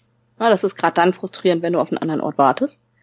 Dann werden die Weight Tokens abgehandelt. Ich habe ja gesagt, dass selbst wenn man irgendwas baut, es nicht klar ist, dass es was gibt. Das ist jetzt die Phase, in der das abgehandelt wird. Also wenn ich zum Beispiel eine Aktion ähm, auf mein, äh, meine Wasseraufbereitungsanlage setze, dann ist das ein Wait-Token. Ich weiß nicht, ob der mit Warte, äh, ich weiß nicht, wie er übersetzt ist, deswegen sage ich ihn jetzt einfach auf Englisch. Ähm, der wird dann abgehandelt. Das heißt, dann weiß ich, wie viel Wasser ich kriege erst. Ich ja. weiß das nicht vorher, wenn ich beim Scavengen äh, entscheiden muss, ob ich Wasser mitnehme oder nicht. Beim ja, ich habe das böse englische Wort gesagt. Das ist ja nicht böse. Wir haben nichts gegen englische Wörter. Nein. Und dann kommt noch Spirit. Und das ist halt das, was ich gerade gesagt habe mit, man braucht Kaffee oder Alkohol oder so. Also alle Charakterkarten haben Spirit A, B und C. Mhm. Und dementsprechend. A, B und C. C. Und dementsprechend steht dann äh, auf der äh, Fate, äh, Schicksalskarte. Fate, Fate ist viel kürzer ja. als Schicksal. Ne? Manchmal übersetzt man ja auch einfach nur nach der Länge. Na, da ist, oder, und lässt dann das Wort. Also Fate wäre dann auch nicht. Fate ist ganz kurz. Naja, ähm, aber man ist es ja gewohnt, dass die deutsche Sprache, um etwas auszudrücken, generell länger ist als andere Sprachen, vor allen Dingen als das Englische, die sowieso kontraktierte Formen hat, Kurzform hat. Insofern ist es ja okay, weil wir wissen ja, dass man ähm, im Deutschen Sätze Ja klar, länger, das Schicksal ist einfach länger. Und wenn man dann Übersetzung hat, dann äh, sieht man auch, dass die die Schriftgröße zum Beispiel einfach kleiner ist auf den deutschen Karten, um halt da mehr reinzupassen. Das ist ja, ja. ein gängiger Weg. Insofern ja. ist Schicksal auch, auch okay. Ja. Und das ähm, wird dann halt ähm, abgehandelt, ob man auf jeder Charakterkarte A, B oder C abhandeln muss.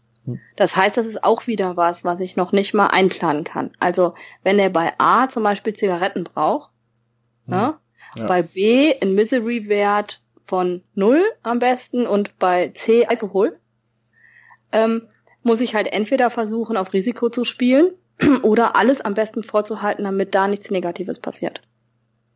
Gibt es denn da nur instabile Charaktere? Gibt es denn keinen, der dreimal das gleiche braucht? Oder? Nein.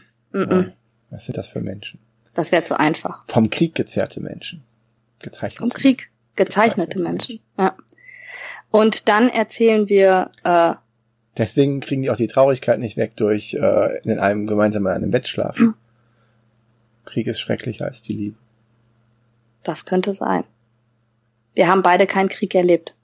Das stimmt. Das können wir nicht beurteilen. Und danach bekommt man, ähm, wie heißt die Karte? Narrative Card? Narrative? Erzähl, Erzähl, Aktion, äh, Erzähl Erzählaktionskarte. Ja. Das finde ich ganz ehrlich keine gute Übersetzung. Wow. Eine Erzählaktionskarte, da, davon zieht man zwei und darf eine behalten.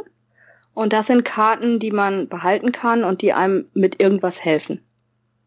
Also das sind positive Karten, äh, da kann halt drauf sein, dass man zwei Essen direkt kriegt oder dass man irgendeine Karte abweisen kann oder dass man halt eine Begegnung verändern kann und so weiter. Die behält man. Ähm, dann kommt, ist die Zeit des Alkohols da. Im Morgengrauen. Ähm, beim Sonnenaufgang. Und zwar. Bevor das Schicksal zuschlägt. auch sehr interessant. Bei Schnaps ähm, erhöht sich die Erschöpfung um zwei, aber die Traurigkeit sinkt um eins. Und bei reinem Alkohol geht die Erschöpfung um eins hoch und die Traurigkeit geht um eins runter. Muss man nicht würfeln, ob man blind wird? nee, leider nicht. Methyl, nein.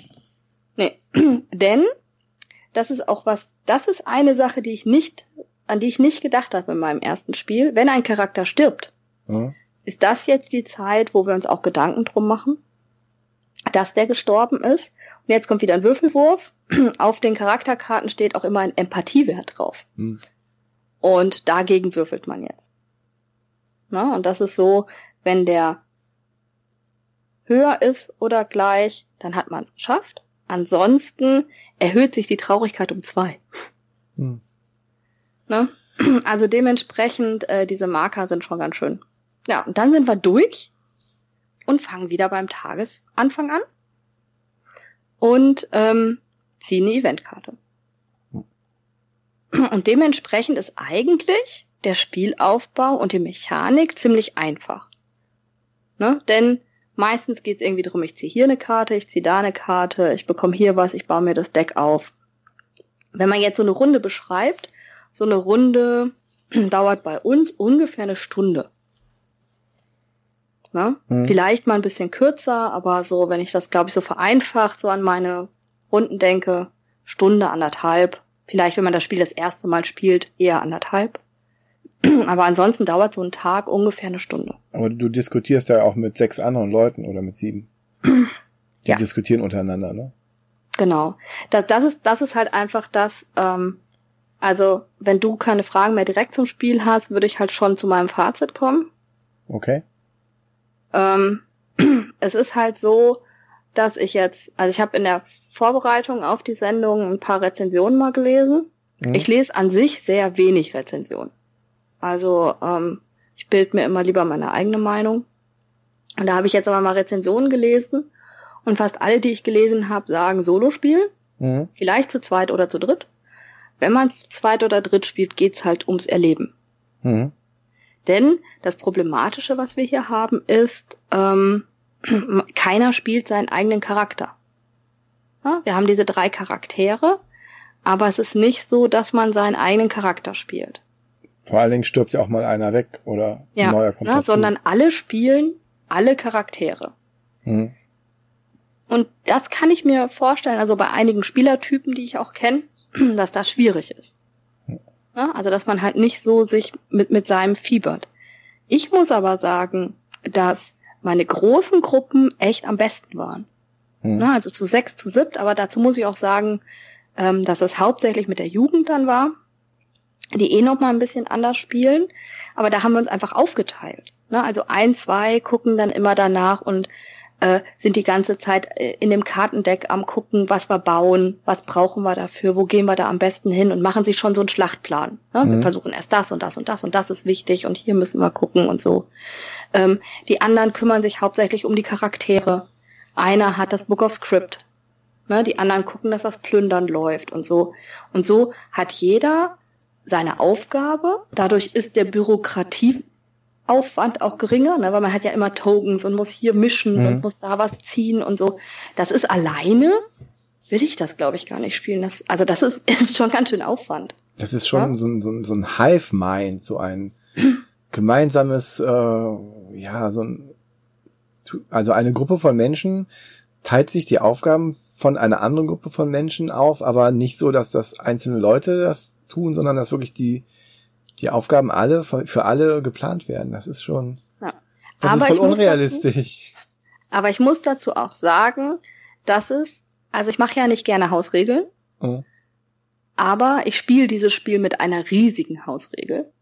Und zwar, dass ich nicht danach gehe, wie der Leader also wechselt. Und zwar eigentlich ist in diesem Tagebuch, mhm. steht immer wieder drin, das heißt ja nicht Leader wechselt. Wie heißt das im Deutschen? Anführer? Anführer? Keine Ahnung.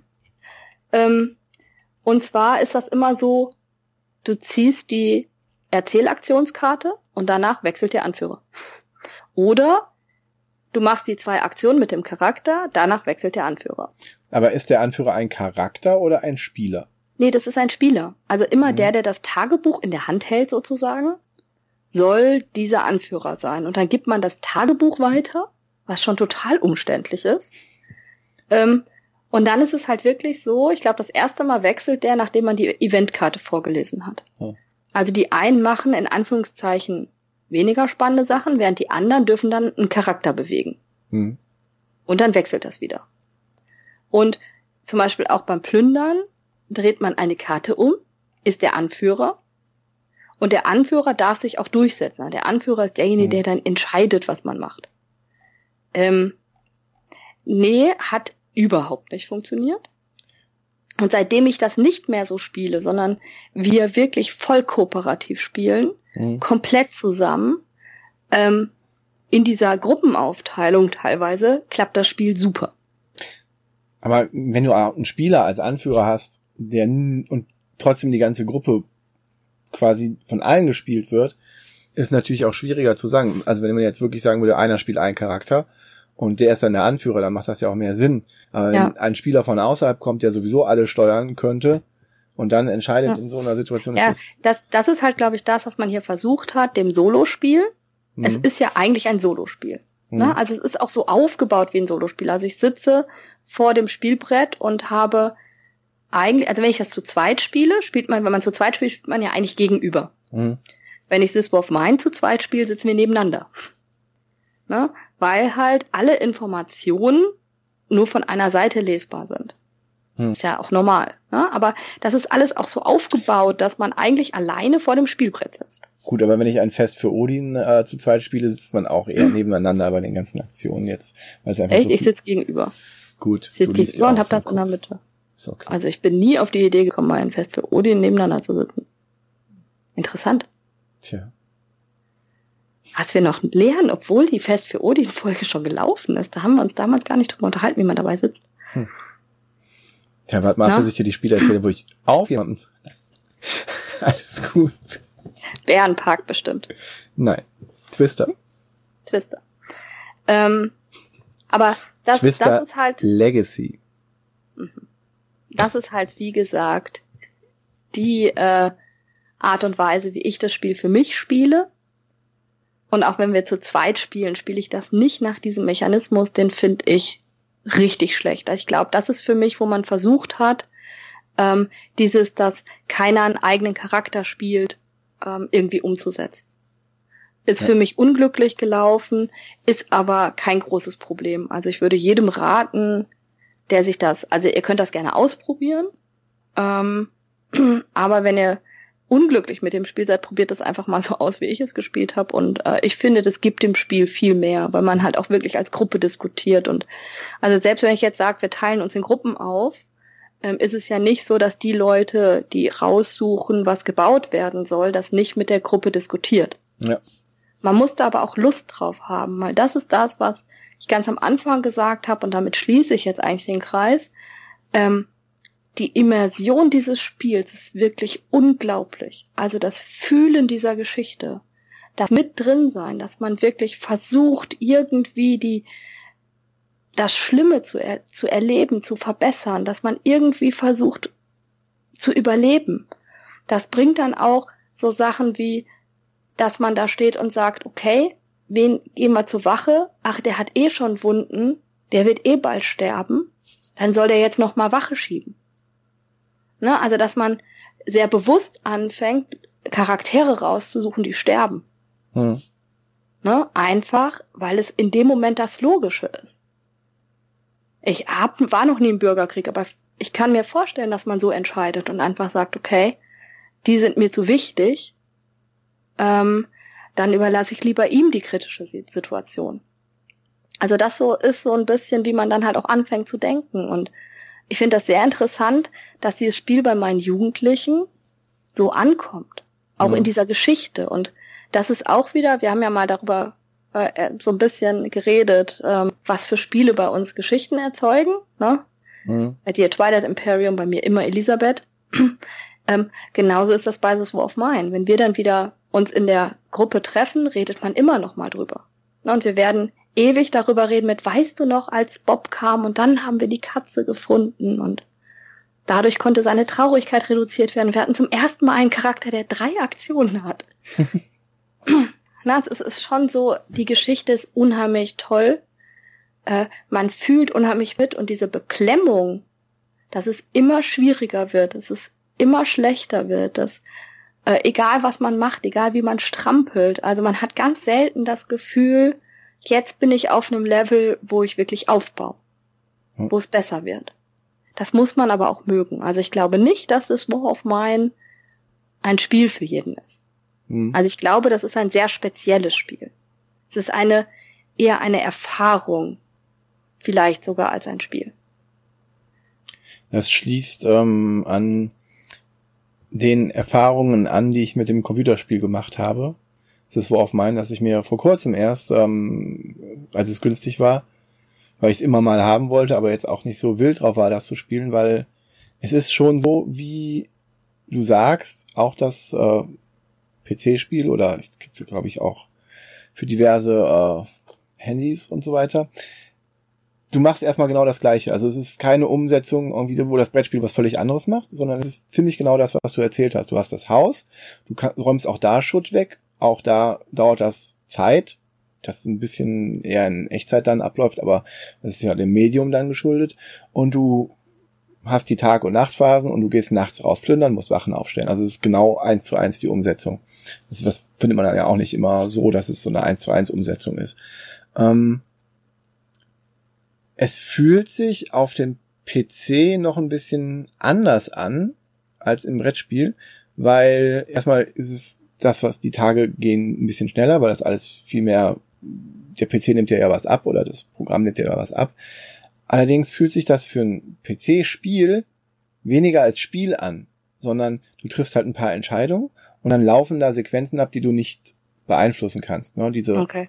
Du würfelst halt hier Würfel in einem, in einem Brettspiel, was für ein Brettspiel normal ist. Für einen PC hast du ja oft, äh, dass du selber zielen kannst, ne? dass du mhm. Reaktion hast und sowas.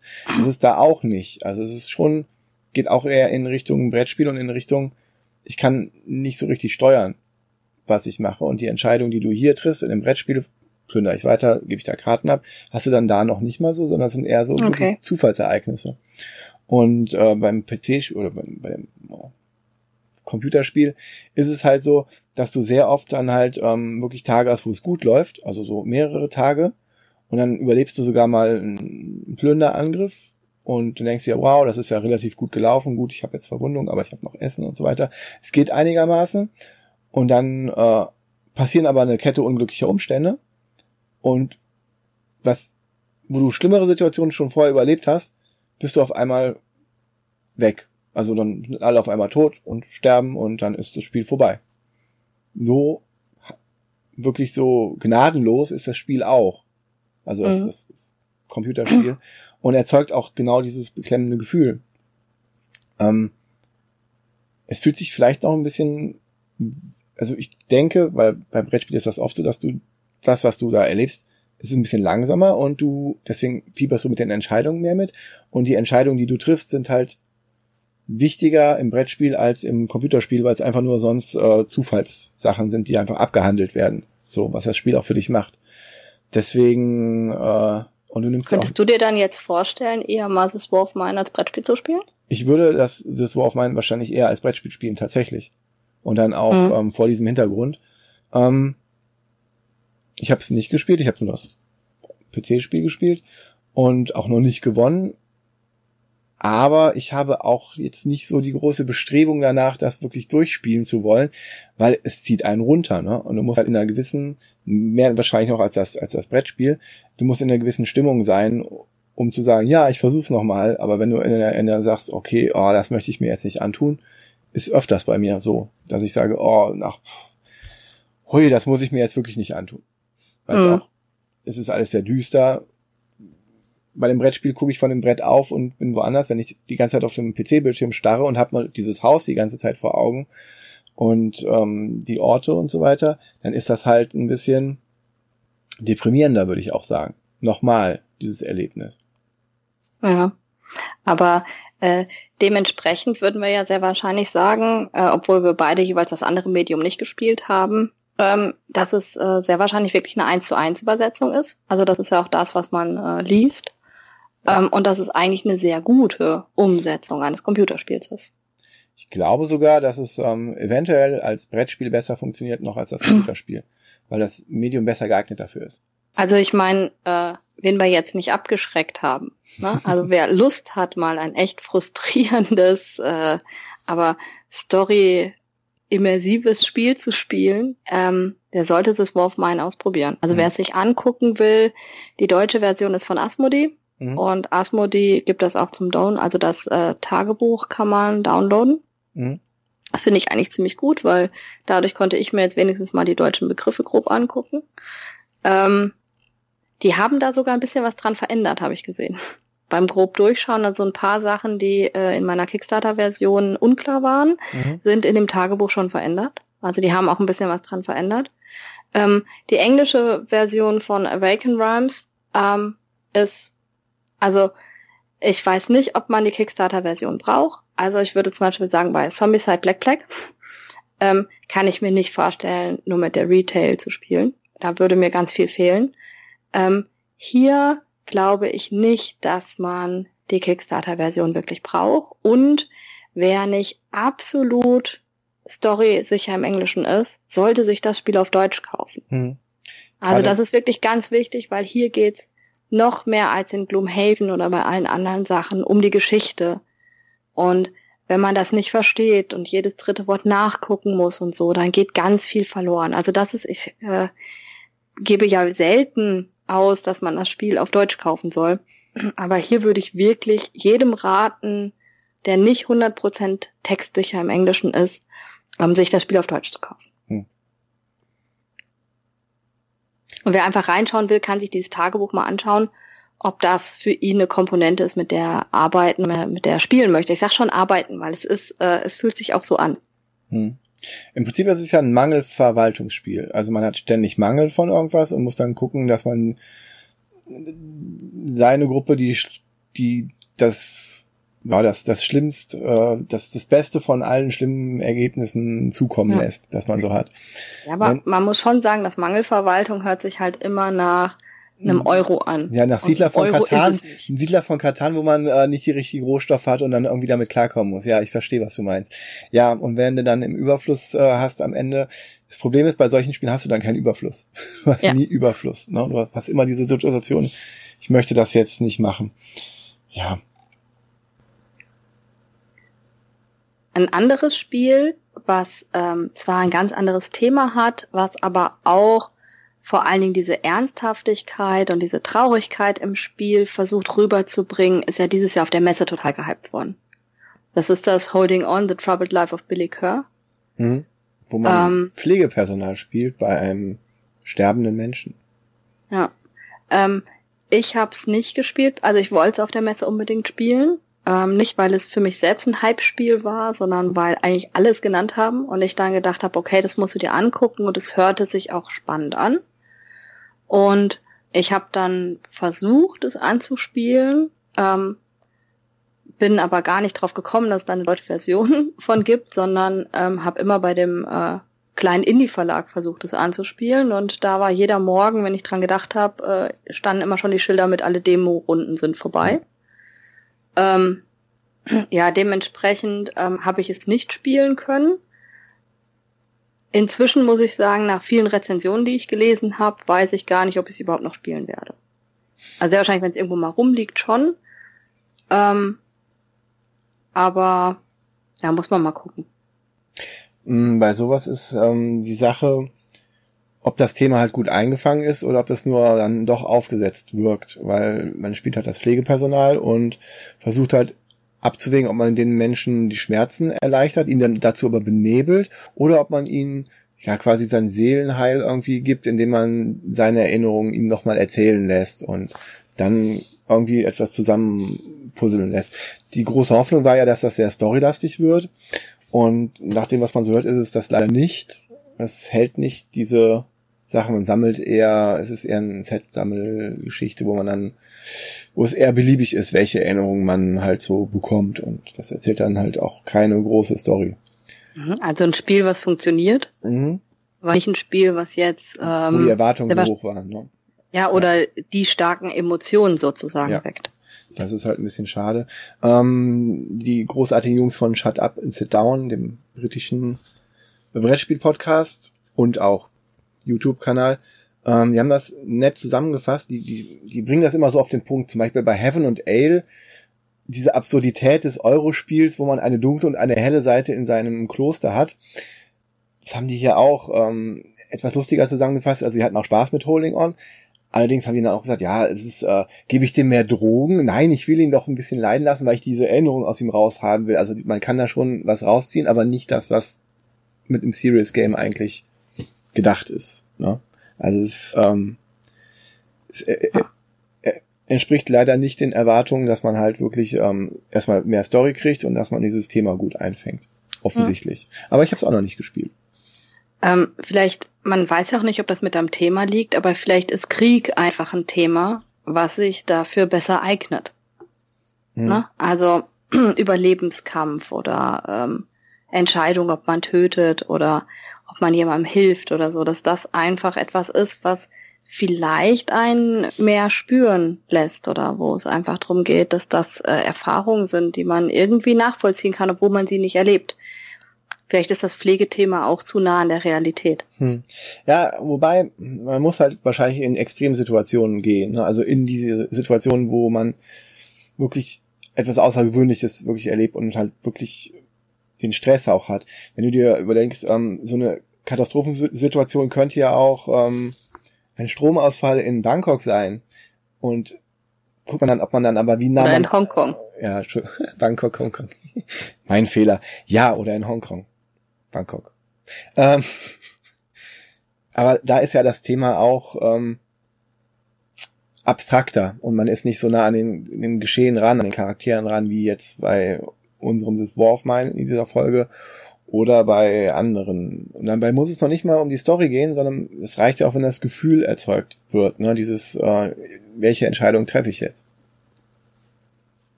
Und da gibt es ja auch ähm, ein kleines, nettes anderes Spiel, was diese Erfahrung wirklich kompakt einfängt. Obwohl nett ist da, glaube ich, echt falsch äh, gesagt, aber ich verstehe, was du damit ausdrücken willst, weil ähm, das War of Mine gibt eine unheimlich starke Gefühlsebene, aber es dauert halt auch fünf, sechs Stunden. Ne? Während das Spiel, äh, um das es jetzt geht, ist halt in 20 Minuten gespielt. Und das ist schon erstaunlich, äh, dass das so geht. Und es fängt halt ohne großartige Story-Events zu haben und trotzdem, was ist so eine, was ist das, franco-belgischer Comic-Stil? Also ja. so, ja, so einen franco-belgischen Comic-Stil hat, fängt es trotzdem diese, diese, hm, diese, nicht Traurigkeit, aber diese, dieses in den Zwängen gefäng, gefangen sein. Jetzt haben wir fast schon ein Aufstehrätsel, ohne dass wir ein Bild gezeigt haben, sondern indem wir jetzt irgendwie ums Spiel rum, drumherum geredet haben, aber den Titel nicht genannt haben. Aber die Leute werden das gelesen haben. Insofern, wir reden von Le Poulu oder The Grizzled oder die deutsche Name ist Die Grauen. Ich fand das interessant, weil der deutsche Name ist mir nie untergekommen. Die Grauen hört sich irgendwie, ja. Ich meine, das steht sogar auf, ich habe mal eine Schachtel gesehen, wo das dann auch zumindest alle drei drauf standen oder, oder nur, nur ja. zwei Begriffe. Ja. Und. Die Grauen ist, ist, das wegen den Uniformen?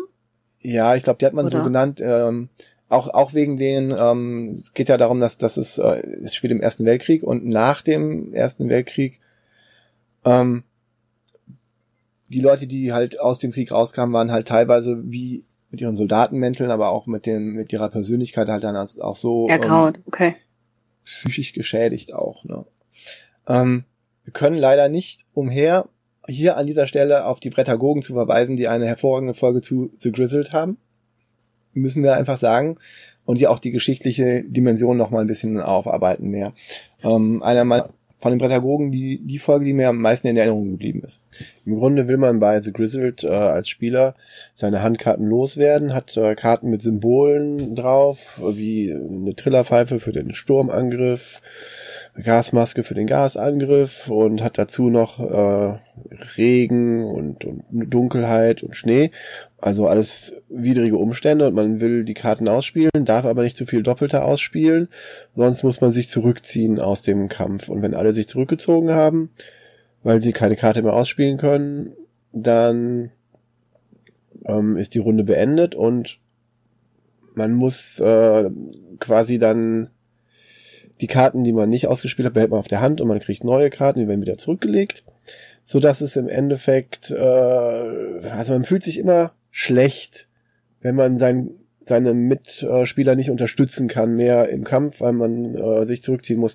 Man bekommt auch äh, negative Effekte, Wunden, die man wieder loswerden kann, indem man seine Unterstützungsmarker möglichst auch auf die gleichen äh, Leute spielt. Man kann aber nicht immer alle Unterstützungskarten, also das sind dann so kleine Marker mit Kaffeebechern, die dann entweder ein, eine Position nach links zeigen und für den Spieler links neben dir oder zwei Positionen nach links zeigen oder, oder entsprechend rechts.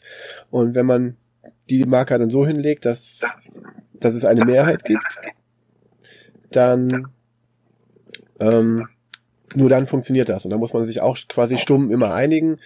Und man hat immer das Gefühl, äh, ja, dass man jemanden gerne unterstützen möchte. Also und dann kann man es nicht immer, weil man nicht die entsprechenden Marken hat. Und dann, ja, es ist immer dieses Traurigkeitsgefühl, was dabei rumkommt, dass man seinen Kameraden gerne helfen will, aber es nicht unbedingt immer kann. Ja, und so muss man dann äh, diesen Kartenstapel durcharbeiten und wenn man dann unten angelangt ist, hat man den Krieg überlebt. Jetzt nicht gewonnen, aber man ist hat diesen Krieg gemeinsam dann durchgestanden irgendwie. Und ja, das fängt halt diese Bedrücktheit des äh, Ersten Weltkrieges schon ein in diesen in dieser Kartenmechanik. Ja. Also es ist wirklich lang her, dass ich das gespielt habe und ich muss halt sagen, im Gegensatz zu The War of Mine ähm, ist mir dann nur in Erinnerung mit, ja, es war knapp oder ja, wir haben gewonnen oder so. Also wir haben das ganz am Anfang, als es rauskam, haben wir das gespielt. Mhm. Ähm, aber ich habe da keine Geschichte im Kopf. Nee, es ist, ähm, ist auch ne? Also, also es ist, es ist ein, es ist ein trauriges Spiel, aber ähm, und es bringt die Stimmung auch ganz gut rüber. Ja. Aber es ist für mich kein Spiel. Äh, ja, also ich, ich finde ich finde es eh schwierig, da einen Überbegriff zu finden. Ich finde auch nicht, dass es ein, also ich würde das niemandem empfehlen, der nicht bewusst diese Erfahrung machen würde, wollen will, wollen will, der nicht bewusst diese Erfahrung machen möchte. Dass ähm, es ist ein Spiel, was dich wirklich in, in Situationen bringt, wo du denkst, wo du wirklich dich anfängst, um deinen Nebenmann zu kümmern. Kann der das noch aushalten? Oder sage ich dem, okay, ich ich ziehe dich zurück und es gibt nur ganz wenig Sachen, wo du jemandem was wiedergeben kannst. Es wird dir immer wieder eher was weggenommen. Also das sind so diese, dieses Gefühl, was erzeugt wird. Mangel und dass du wirklich auf deinen Nachbarn achtest wegen der Spielmechanik, aber auch, weil du denkst, oh, der hat jetzt schon so viel Sachen eingesteckt und dass, dass der andere auch hingeht und sagt, okay, dann nehme ich das jetzt nochmal und dann ziehe ich mich zurück. Ja, ich meine, das Besondere an dem Spiel ist ja auch, dass man kooperativ spielt. Korrekt. Sich aber nicht absprechen darf. Also man ja. darf nicht absprechen, welche Karte man auf der Hand hat oder ob das jetzt passt oder nicht. Ähm, das ist halt schon eine Komponente, die anders ist als jetzt bei ja. The Mind oder bei äh, The Game oder sowas. Ähm, hier ist das wirklich äh, sehr bedrückend, wenn man sich dann auch nicht absprechen kann, weil man einfach nicht sagen kann, ich habe die Karte auf der Hand, die dir hilft, frag mich doch. Hm. Ja, also das ist so ein bisschen, das ist mir in Erinnerung geblieben, aber keine Geschichte. Nee, es wird auch nur durch, durch Symbole größtenteils erzählt. Ja. Man muss halt den Kartenstapel durch, aber ja, man, man kann auch nicht gewinnen. Das ist ja, man, man gewinnt nicht, sondern man steht nur den Krieg gemeinsam durch. Also das ist so, die Geschichte ist, wenn du unten durch diesen Stapel angekommen bist, dann hast du den Krieg überstanden und bist dann mehr oder weniger heil rausgekommen. Aber das Problem ist, wenn du dann halt ähm, eine Runde hast, die nicht gut läuft, dann werden die ganzen Karten quasi wieder auf den Stapel draufgelegt. Das kann sehr frustrierend sein und irgendwann kommst du auch an einen Punkt an, wo du denkst, okay, das können wir niemals schaffen. Und dann endet die Partie auch so, dass man sagt, okay, es ist, äh, da kommen wir ja so oder so nicht durch oder ähm, es wird einfach immer mehr anstatt weniger. Also es kann halt auch passieren, gerade am Anfang. Man kann es ähm, Glück und Koordination dann schaffen. Ja, also, also ja, also bei uns war es schon eher so, dass äh, die erste Runde natürlich nicht klappt und je mehr man sich aufeinander einspielt und je mehr man auch weiß, Kleinigkeiten zu deuten oder so weiter, dann konnte man besser zusammenspielen, ohne miteinander zu reden. Hm. Also das war's schon. Aber wie, wie gesagt, also ähm, ich, ich habe so das Problem, ähm, nennt man das jetzt Serious Games? In, in welche Richtung geht das? Ähm, weil zum Beispiel, wenn wir über Cosims, CDGs, Coins oder sowas reden, ähm, dann sind wir in einer Richtung, wo ich zum Beispiel sagen würde, dieses Story-Element, ne, was ich mhm. bei The War of Mine gerade herausgestellt habe, dass ich das so wichtig finde, ähm, habe ich auch bei einem Fire in the Lake oder habe ich bei einem Liberty or Death. Also das sind Spiele aus der Coin-Serie. Also Wargames, die card-driven sind und auch Würfelergebnisse und so weiter haben, Kämpfe haben. Oder auch, äh, es können alle schon nicht mehr hören, Elisabeth oder Here I Stand oder sowas. Ähm, da erzählen wir die ganze Zeit drüber.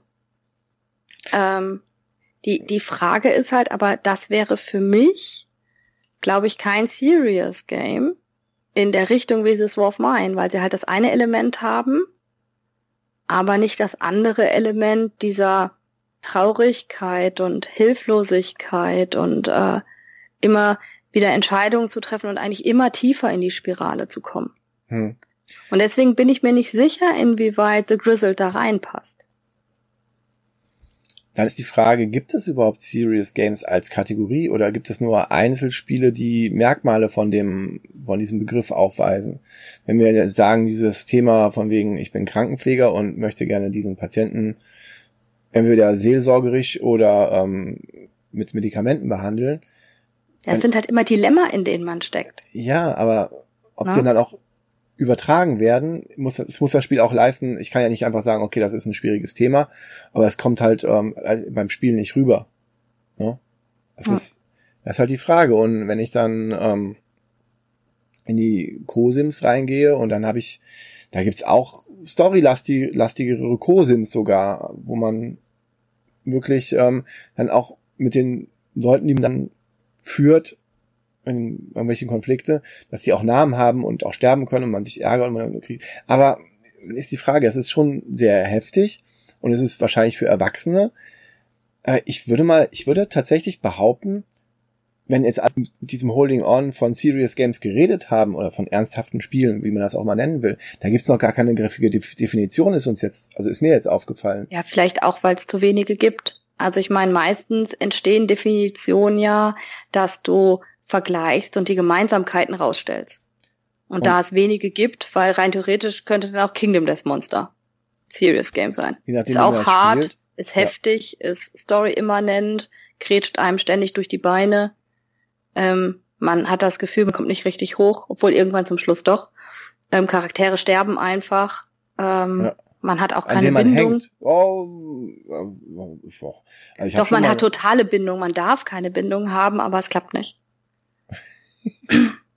Und wenn man dann überlegt, aber, aber bei Kingdom Death Monster ist es noch was anderes. Du hast da diese wirklich diese harten Schläge, wo du dann merkst, okay, du hast diesen Charakter und er ist auch super und freust dich, dass der toll ausgerüstet ist. Und dann kommt der ein paar unglückliche Würfe von, und dann wird er vom Löwen gefressen. Und du weißt, stehst einfach da, ähm, okay, ich hatte jetzt eigentlich viel mit dem vor, aber er ist jetzt tot.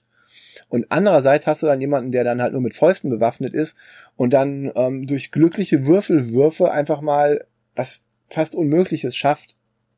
Und dann, denk, dann hast du halt diese Situation auch im Kopf. Du hast diese Los und diese Highs bei dem Spiel. Ja. Wenn du Glück. Und das, ist, das macht Kingdom Death Monster halt anders. Ne? Da hast du halt wirklich dieses Extreme. Einmal extrem, okay, es geht total alles schief oder es passieren Dinge, wo du denkst, wow, das äh, hätte ich jetzt nicht mit gerechnet, und hast dann auch diese Erfolge, die du dann feiern kannst, wo du auch nicht wirklich dafür kannst, weil das alles Würfelwürfe sind, mehr oder weniger. Und weniger die Entscheidung. Aber ich, ich würde jetzt trotzdem kein Kingdom Death Monster mit einem das War of Mine vergleichen auch wenn sie viele Punkte haben, die sie ähnlich machen. Mhm. Ich würde auch kein The Grizzly this War of Mine vergleichen. Ähm, Holding On habe ich nicht gespielt, um es damit zu vergleichen. Ähm, aber das ist, glaube ich, sowas, wo man sich einfach überlegen muss. Ich glaube auch, dass wir noch keinen Begriff dafür wirklich haben und noch gar nicht wissen, was so ein Spiel ausmacht. Also ich glaube schon, dass die Frage, dass man in einem Dilemma steckt, ja. na, also dass man nie weiß, wofür soll man sich entscheiden, ähm, eigentlich die Wahl zwischen Pest und Cholera so ein bisschen hat. Ist Dann es das, was ein Serious Game ausmacht? Plus, äh, dass man im, im Spiel lebt und im Spiel das entdeckt? Ich weiß es nicht. Also da muss dann, man sich, glaube ich, einfach man, mal. Dann müssen wir ja auch Winter der Toten dazu packen, wo du auch immer diese Dilemma-Karten hast, wo dann jeder irgendwie Medikamente reinhauen muss und sonst passiert was Schreckliches und sonst passiert was weniger Schreckliches. Das ist ja auch Dilemma. Oder es ja. passiert nichts oder was Schreckliches, wenn du es nicht schaffst. Und bei Battlestar Galactica hast du ja auch diese Dilemma, wo du entweder ähm, nicht belohnt wirst, wirklich, manchmal wirst du belohnt, meistens aber ist es einfach nur nicht schlimm und sonst wird es noch schlimmer. Gut, dann kommen noch andere Sachen. Das sind ja auch Spiele, die, die eigentlich auch nicht für Kinder so sind. Ne? Also wieder das eine, allein durch die Themen, das ist ja, aber wir wollen sie jetzt nicht Erwachsenenspiele nennen, oder? Nein, nein, gar nicht mal. Also, aber die, sind, die gehen ja auch nicht wirklich ernsthaft mit dem Thema um. Das ist halt eine ja. Science-Fiction-Serie einmal und das ist halt Zombie-Apokalypse. Gut, jetzt könnte man sagen, Walking Dead hat auch, die Serie Walking Dead hat auch irgendwie ähm, Adult-Elemente, wo, wo du sagst, hier werden ähm, Probleme erörtert in der Gruppe, aber wir, wir haben keine Definition. Wir haben, wir haben, ich würde sagen, wir haben mehr Definitionen zu Legacy-Spielen mittlerweile, obwohl es da auch sehr wenige Spiele gibt. Nur weil man Legacy dran schreibt und dann haben die halt gewisse Merkmale. Und es gibt, das ist auch ein junges, junges Genre jetzt als Vergleich. Aber, aber das ist auch einfach, wenn ich einfach sage, es ist ein Spiel, was verändert wird und äh, wo man ah, dann wäre dann wäre übrigens das War of Mine auch ein Legacy. Ich habe hm. Marker, die ich verändern kann und ich habe Karten, die ich beschreiben muss. Das hat Legacy-Elemente. Hat Legacy-Elemente. Aber, aber selbst bei der Legacy tun sich die Leute ja schwer, inklusive uns. Ob ist das ein Legacy-Spiel oder was macht Legacy aus? Müssen wir uns irgendwann anderes mal drüber unterhalten. Aber was ich damit sagen will, Serious Games, was jetzt wegen dem Holding On wirklich, oh, jetzt haben wir ein großes Zeitalter der Serious es gibt kaum welche und es gibt vor allen Dingen keine Kriterien, die man anwenden kann. Die man wirklich lückenlos anwenden kann. Und ich würde dir vollkommen zustimmen, wenn du sagst, This War of Mine ist ein Serious Game. Das ist das, was das ausmacht. Dilemma, wenn wir das definieren, definieren Dilemma. Ich würde auch sagen, Le Poulu, The Grizzled, die Grauen ist, hat dieses, diese, dieses Dilemma. Hm. Aber wenn das der, die kleinste, kleinste gemeinsame Komponente ist, die das verbindet, dann haben wir da echt ein, noch ein ganz großes Definitionsproblem und vor allen Dingen haben wir wenig Spiele. Ja, aber ich meine, das haben wir jetzt ja auch gemerkt, als wir den Podcast gemacht haben und mhm. ganz blauäugig gesagt haben und danach reden wir über Serious Games mhm. und äh, dann gemerkt haben, okay, so richtig ähm, fällt es uns schwer, welche zu finden. Ähm, wobei ich jetzt gar nicht weiß, ob es unsere Spielernaturen sind, dass wir sie nicht richtig haben oder ob es sie wirklich nicht gibt. Also ich habe so richtig nichts gefunden und ähm, Vielleicht gibt es die auch und äh, die sind so indie-mäßig, dass selbst wir die noch nicht kennen. Ähm, aber ich könnte mir auch vorstellen, dass es einfach wenig gemacht wird, weil Spielen ja doch immer irgendwie Spaß machen soll. Gerade, gerade Brettspielen hat ja diese große Sache, dass du wirklich ähm, positiv und einen netten Abend verbringen willst. Du willst dich nicht mit Freunden hinsetzen, um dann gemeinsam zu leiden. Ja. Also die also, meisten wollen das nicht. Außer die, die Monopoly spielen. Stimmt, wir haben ja das große Spiel Leiden. Ja, wir haben ja das große Serious-Spiel. Ähm, aber, aber dementsprechend muss man sich da vielleicht wirklich einfach mal gucken, ob es sich mehr in diese Richtung entwickelt oder nicht. Hm. Ähm, was vielleicht auch jetzt darum gehen wird, was für ein Holding On wird. Hm. Also This War of Mine war in der Zeit, in der es rauskam, unheimlich gehypt. Und aber auch nicht bei allen Spielen dann, oder? Also nee, überhaupt nicht. Also das, das ist ja das. Also es, es ist auch ein Spiel, was ganz viele über Kickstarter gebackt haben und was danach auch viel verkauft wurde. Ne? Also ich hätte es nicht gebackt, mein Mann hat es gebackt und der hätte es nach der ersten Partie sofort verkauft und ich wollte es unbedingt behalten. Ähm, also dementsprechend glaube ich, dass auch einige Leute, die das Com Computerspiel gar nicht kannten, sondern nur die Story gehört haben und gedacht haben, das hört sich interessant an, das gebackt haben und dann beim Spiel gemerkt haben, okay, das ist so voll kooperativ, hm. ähm, dass es vielleicht doch nicht für jeden was ist. Also es ist schon, ja, also ein Spiel zu spielen, von dem du eigentlich weißt, du schaffst es nicht. Dann müsste man wahrscheinlich das, ähm, die um Dark Souls gibt es auch ein. Also ja, aber das ist äh, eine ganz andere Kante. Ja, also, aber es ist ein sehr schweres, einfach nur sehr schweres, ähm, was man lernen muss. Quasi. Nein. Nein. Also da habe ich eine sehr konkrete Meinung zu und Dark Souls hat einfach nur richtig schlechte Regeln. Das ist nicht total schwer, das hat richtig schlechte Regeln.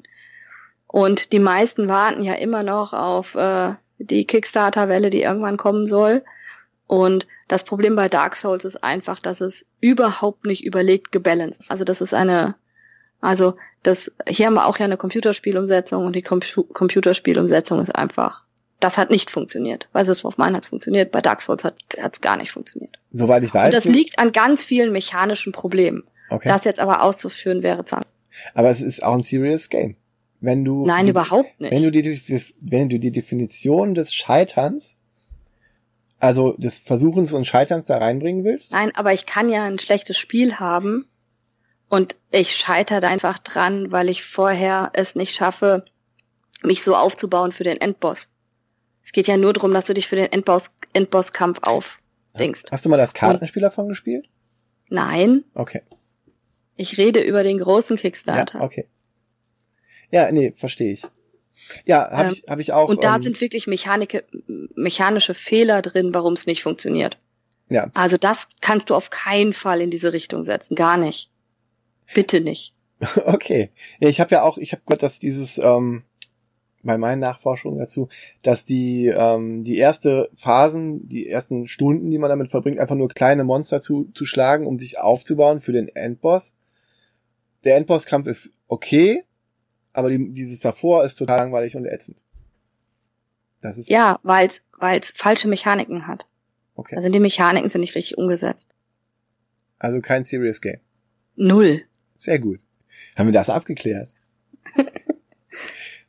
ja, aber ich, dann, dann, dann, dann würde ich fast behaupten, This War of Mine ist das einzige Serious Game, was ich kenne. Na, ich meine, wir haben Holding auch nicht gespielt. Also dementsprechend. Wenn's äh, wenn's, wenn du sagst, es hat nicht Story und es hat nicht diese, dieses Dilemma. Ja. Aber das ist halt wirklich die Frage, was macht so ein Spiel aus? Hm. Ähm, ich kann es für mich noch nicht beantworten.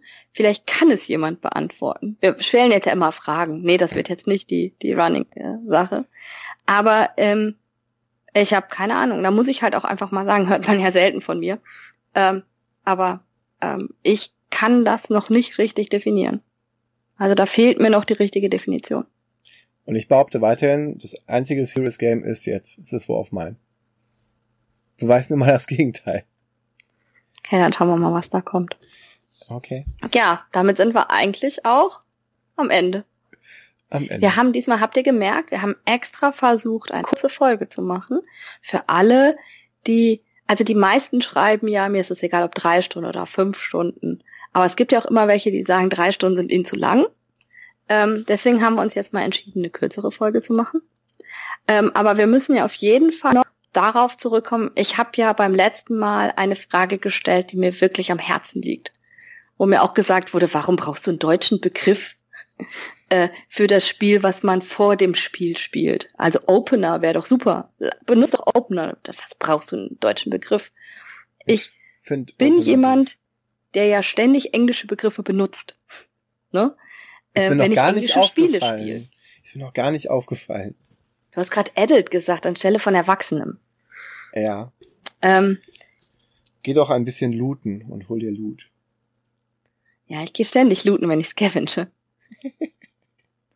Aber dementsprechend, ähm, ich, ich rede ja Deutsch. Also es ist schon, wenn ich englische Spiele spiele, benutze ich viele englische Begriffe. Aber eigentlich ist meine, Norm meine Muttersprache ist Deutsch und ich mag das einfach, auch auf Deutsch zu reden. Und ich hätte gerne einen deutschen Begriff. Ähm, ich muss sagen, für mich ist der Top-Begriff noch nicht dabei. Ähm, es von den Einsendungen, die kamen, äh, war es Vorspiel, Anheizer, Aufwärmer, Lückenfüller, Vorglüher und Auftakter. Hm. Ne? Die sind verschieden häufig äh, genannt worden. Aufwärmer war so das meiste. Ähm, bei Vorspiel haben natürlich viele reagiert, weil es halt ein lustiger Wortwitz auch ist. Ja, ich meine, wenn wir es endlich mal positiv besetzt. Ja. Nein, aber mir persönlich von den allen Begriffen fand ich, ich fand Auftakter am nettesten. Ja, Auftakter ist nett, würde ich aber glaube ich trotzdem nicht benutzen. Ja, aber es also ist, ich, ich würde davon Aufwärmer benutzen. Das ist aber für mich immer noch nicht ja, die Überlegung ist, Aufwärmer ist ja ein Begriff, den man auch woanders dann benutzen würde, bei anderen Gelegenheiten. Aber Auftakter habe ich noch nirgendwo anders gehört und deswegen konnte man das ja als Neologismus für ein Brettspiel-Anfangsspiel benutzen. Könnte man sich überlegen, äh, ihr seht, Fuchs und Bär sind da mal wieder nicht einer Meinung. Ja, weil deine Meinung falsch ist. Aber gut, das sind wir ja, ja gewohnt von dir. Das darfst du dabei. Ähm, Dabei darf ich das. Bin ich großzügig. Ansonsten ähm, bin ich gerade sehr damit beschäftigt, äh, die große, den Spieletag, den wir machen werden für die Aktion Spielen für Toleranz zu organisieren. Ähm, inzwischen steht das Datum fest, es ist der 19.01. Das wird stattfinden im Jugendkulturzentrum Bernkastel-Kues wie ich beim letzten Mal schon gesagt habe, ihr seid alle gerne eingeladen. Wer zu uns an die Mosel kommen möchte, darf das gerne. Ich würde auch den Sonntag dann noch spielen. Das ist ein Samstag. Ähm, wir werden von 14 bis 18 Uhr spielen innerhalb dieser Veranstaltung, werden dann nach 18 Uhr auf jeden Fall weiterspielen. Also wir hören nicht um 18 Uhr aufzuspielen. Wir werden das zusammen, nicht nur mit dem Jugendkulturzentrum und meinem Brettspielkreis und Fuchs und Bär veranstalten, sondern auch noch mit allen möglichen Stellen, die bei uns in der Integration arbeiten. Also sowohl ähm, Integration von Migranten als auch Integration von Behinderten. Wir werden mit der Caritas sprechen. Also da läuft gerade sehr viel. Und wir freuen uns darauf und wir sind gespannt, ob es funktioniert. Also ähm, es ist nicht das erste Mal, dass wir sowas versuchen, also jetzt nicht einen Spieletag zu organisieren, sondern den in so einem Motto zu stellen.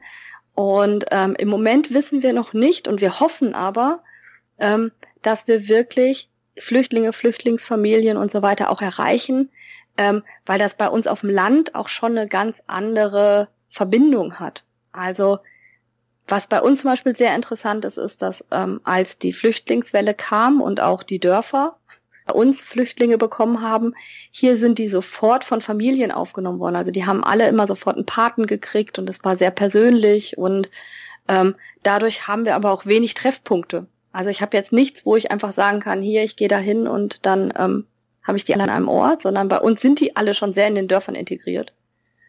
Und ich bin gespannt auf die Veranstaltung. Ähm, ich freue mich da sehr drauf. Im Moment ist halt, wie gesagt, sehr viel Organisation. Der Flyer wird jetzt nächste Woche gemacht, Plakate, Pressetexte schreiben und so weiter, ähm, um halt auch wirklich die Aufmerksamkeit zu bekommen, um das so groß zu machen, wie es die Idee Spielen für Toleranz verdient hat. Hm. Da bin ich froh, dass ich da mit Pate stehen darf. Genau. Und wer kommen mag, ist gerne eingeladen zu kommen. Ja. Kommt alle nach an die Mosel, nach die Mosel. Bernkastel Kues.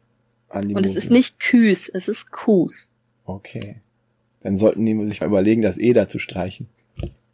Es ist ein Dehnungs-E. Ein Dehnungs-E, uiuiui. Das kommt in der deutschen Sprache nicht so häufig vor. Ein Dehnungs-E. Nein, in Coesfeld. Okay.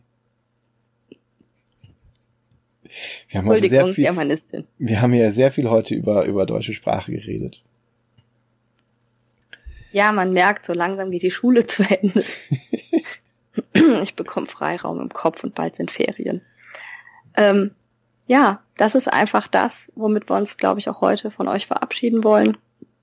Ich hoffe, euch hat auch dieses Ärzte-Thema Spaß gemacht. Also einfach mal einen Blick in das War of Mine zu werfen. Ähm, für mich war es sehr interessant, also ich, ich habe das ja schon mal häufiger, glaube ich, gesagt, ich mag das einfach, mich nochmal so intensiv mit einem Spiel zu beschäftigen, weil man spielt es einfach immer. Hm. Und sich dann nochmal ganz genau alles anzugucken und so ist auch für mich immer wieder spannend. Ähm, ich glaube, dass This War Fine wirklich ein sehr gutes Spiel ist, aber auf keinen Fall ein Spiel für jede Gruppe oder für jede Runde. Also man muss sich schon sehr bewusst sein, auf was man sich einlässt. Und für jede Stimmungslage vor allen Dingen. Das finde ich, glaube ich, wichtig, dass man sagt, ich möchte nicht immer so ein Spiel. Es ist, ich entscheide mich, wenn ich sowas spiele, schon bewusst dafür. ja, obwohl ich sagen muss, mit meiner Jugendgruppe kann ich das immer spielen. Also das ist, also ich glaube, dass es dann auch wirklich auf die Gruppe ankommt. Hm. Ne? Wo dann trotzdem, also bei uns wird trotzdem dann am Tisch gelacht und äh, aber es ist sehr derbe, ne? Es ist sehr mit schwarzem Humor und äh, Dafür muss man die richtige Gruppe haben und man muss da wirklich Lust zu haben, sich damit zu beschäftigen. Ich glaube aber, dass wenn man diese Losspielanleitung in Anführungszeichen ähm, nicht so wörtlich nimmt und einfach sagt, ich begebe mich in das Abenteuer und ich spiele das Spiel mit diesem ähm, Tagebuch und wenn ich ein paar Fehler spiele, ist das nicht schlimm. Hm. Also das ist, glaube ich, so, dass äh, der Einstieg ist nicht so schwer, wie er erscheint. Ich finde es ähm, beeindruckend vor allen Dingen, dass wir heute so ein bisschen an unsere Grenzen gestoßen sind, in dem Sinne, dass wir das definieren wollten, das, das Thema Serious Games. Ja, das fand ich äh, sehr beeindruckend. Ja. Und du hast fast eine ganze Liste abgearbeitet. Also du hast es geschafft, ähm, zu grüßen. Du hast es geschafft, mich nicht Marina zu nennen. Äh, über Bärenpark zu reden, das hat heute nicht so wirklich gepasst. Dabei hätten wir noch Zeit. Ach, als hätten wir je Zeit. Wir müssen jetzt ja erstmal sagen, wie man uns erreichen kann. Ach so, okay. Also, Ähm, wir haben ja immer noch die tolle Webseite mit dem Schreibfehler. Ähm, Fuchs und äh, Bier, also Bär, also E-A-R.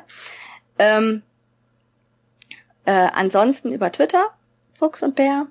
At At Fuchs, Fuchs und Bär. Fuchs mit Ähm, X. Fuchs mit X. Stimmt, das haben auch letztens uns auch aufmerksam geworden. Ähm, dann, äh, ich bin unter missbaby-de zu finden. Bei mir ist es viel einfacher, das gute deutsche Wort at Yellow Geek. Beer. Beer auch. Ja. Und YouTube hast du auch noch. Ja, YouTube ist auch, auch Yellow Geek Bear. Wenn man das googelt oder YouTubt, dann findet man das. Wir Ja. sind übrigens so weit, wenn man Fuchs und Bär googelt, findet man uns. Ja, das ist unglaublich. Das war am Anfang nicht so. Dann habe ich äh, immer versucht, uns zu suchen, weil das alles noch nicht so klar war und es ging nicht. Und inzwischen war soweit. Nachdem ich 25 Jahre lang immer meinen Namen gegoogelt habe und nichts gekommen ist, konnte ich jetzt äh, Fuchs und Bär googeln und es kam was. Ja, erschreckenderweise zuerst auch der YouTube-Kanal, den wir eigentlich eher vernachlässigen. Ist auch deiner. Ja, aber da werden Ja, nicht unser, Folgen- aber da kann man uns auch halt hören. Und auf iTunes. Es Da habe ich das letzte Mal zum ersten Mal drauf geguckt und habe gesehen, dass wir Bewertungen haben. Wow, cool. Bewertet uns. Das ist, äh, glaube ich, sehr, sehr wichtig. Gerade auf iTunes. Schreib eine ist ein- Bewertung. Also mir ist einfach wichtig und ich finde das für mich immer das Schönste, wenn ihr uns auf Twitter antwortet und äh, Ja. wenn ich Bilder sehe, wie ihr uns hört und so weiter. Das ist so das, da geht immer mein Herz auf. Und Ja. ich weiß, ich weiß inzwischen, dass es Leute gibt, die sich montags tierisch darauf freuen, bis unsere Folge online ist. Alle zwei Wochen und äh, das ist für mich das größte Lob.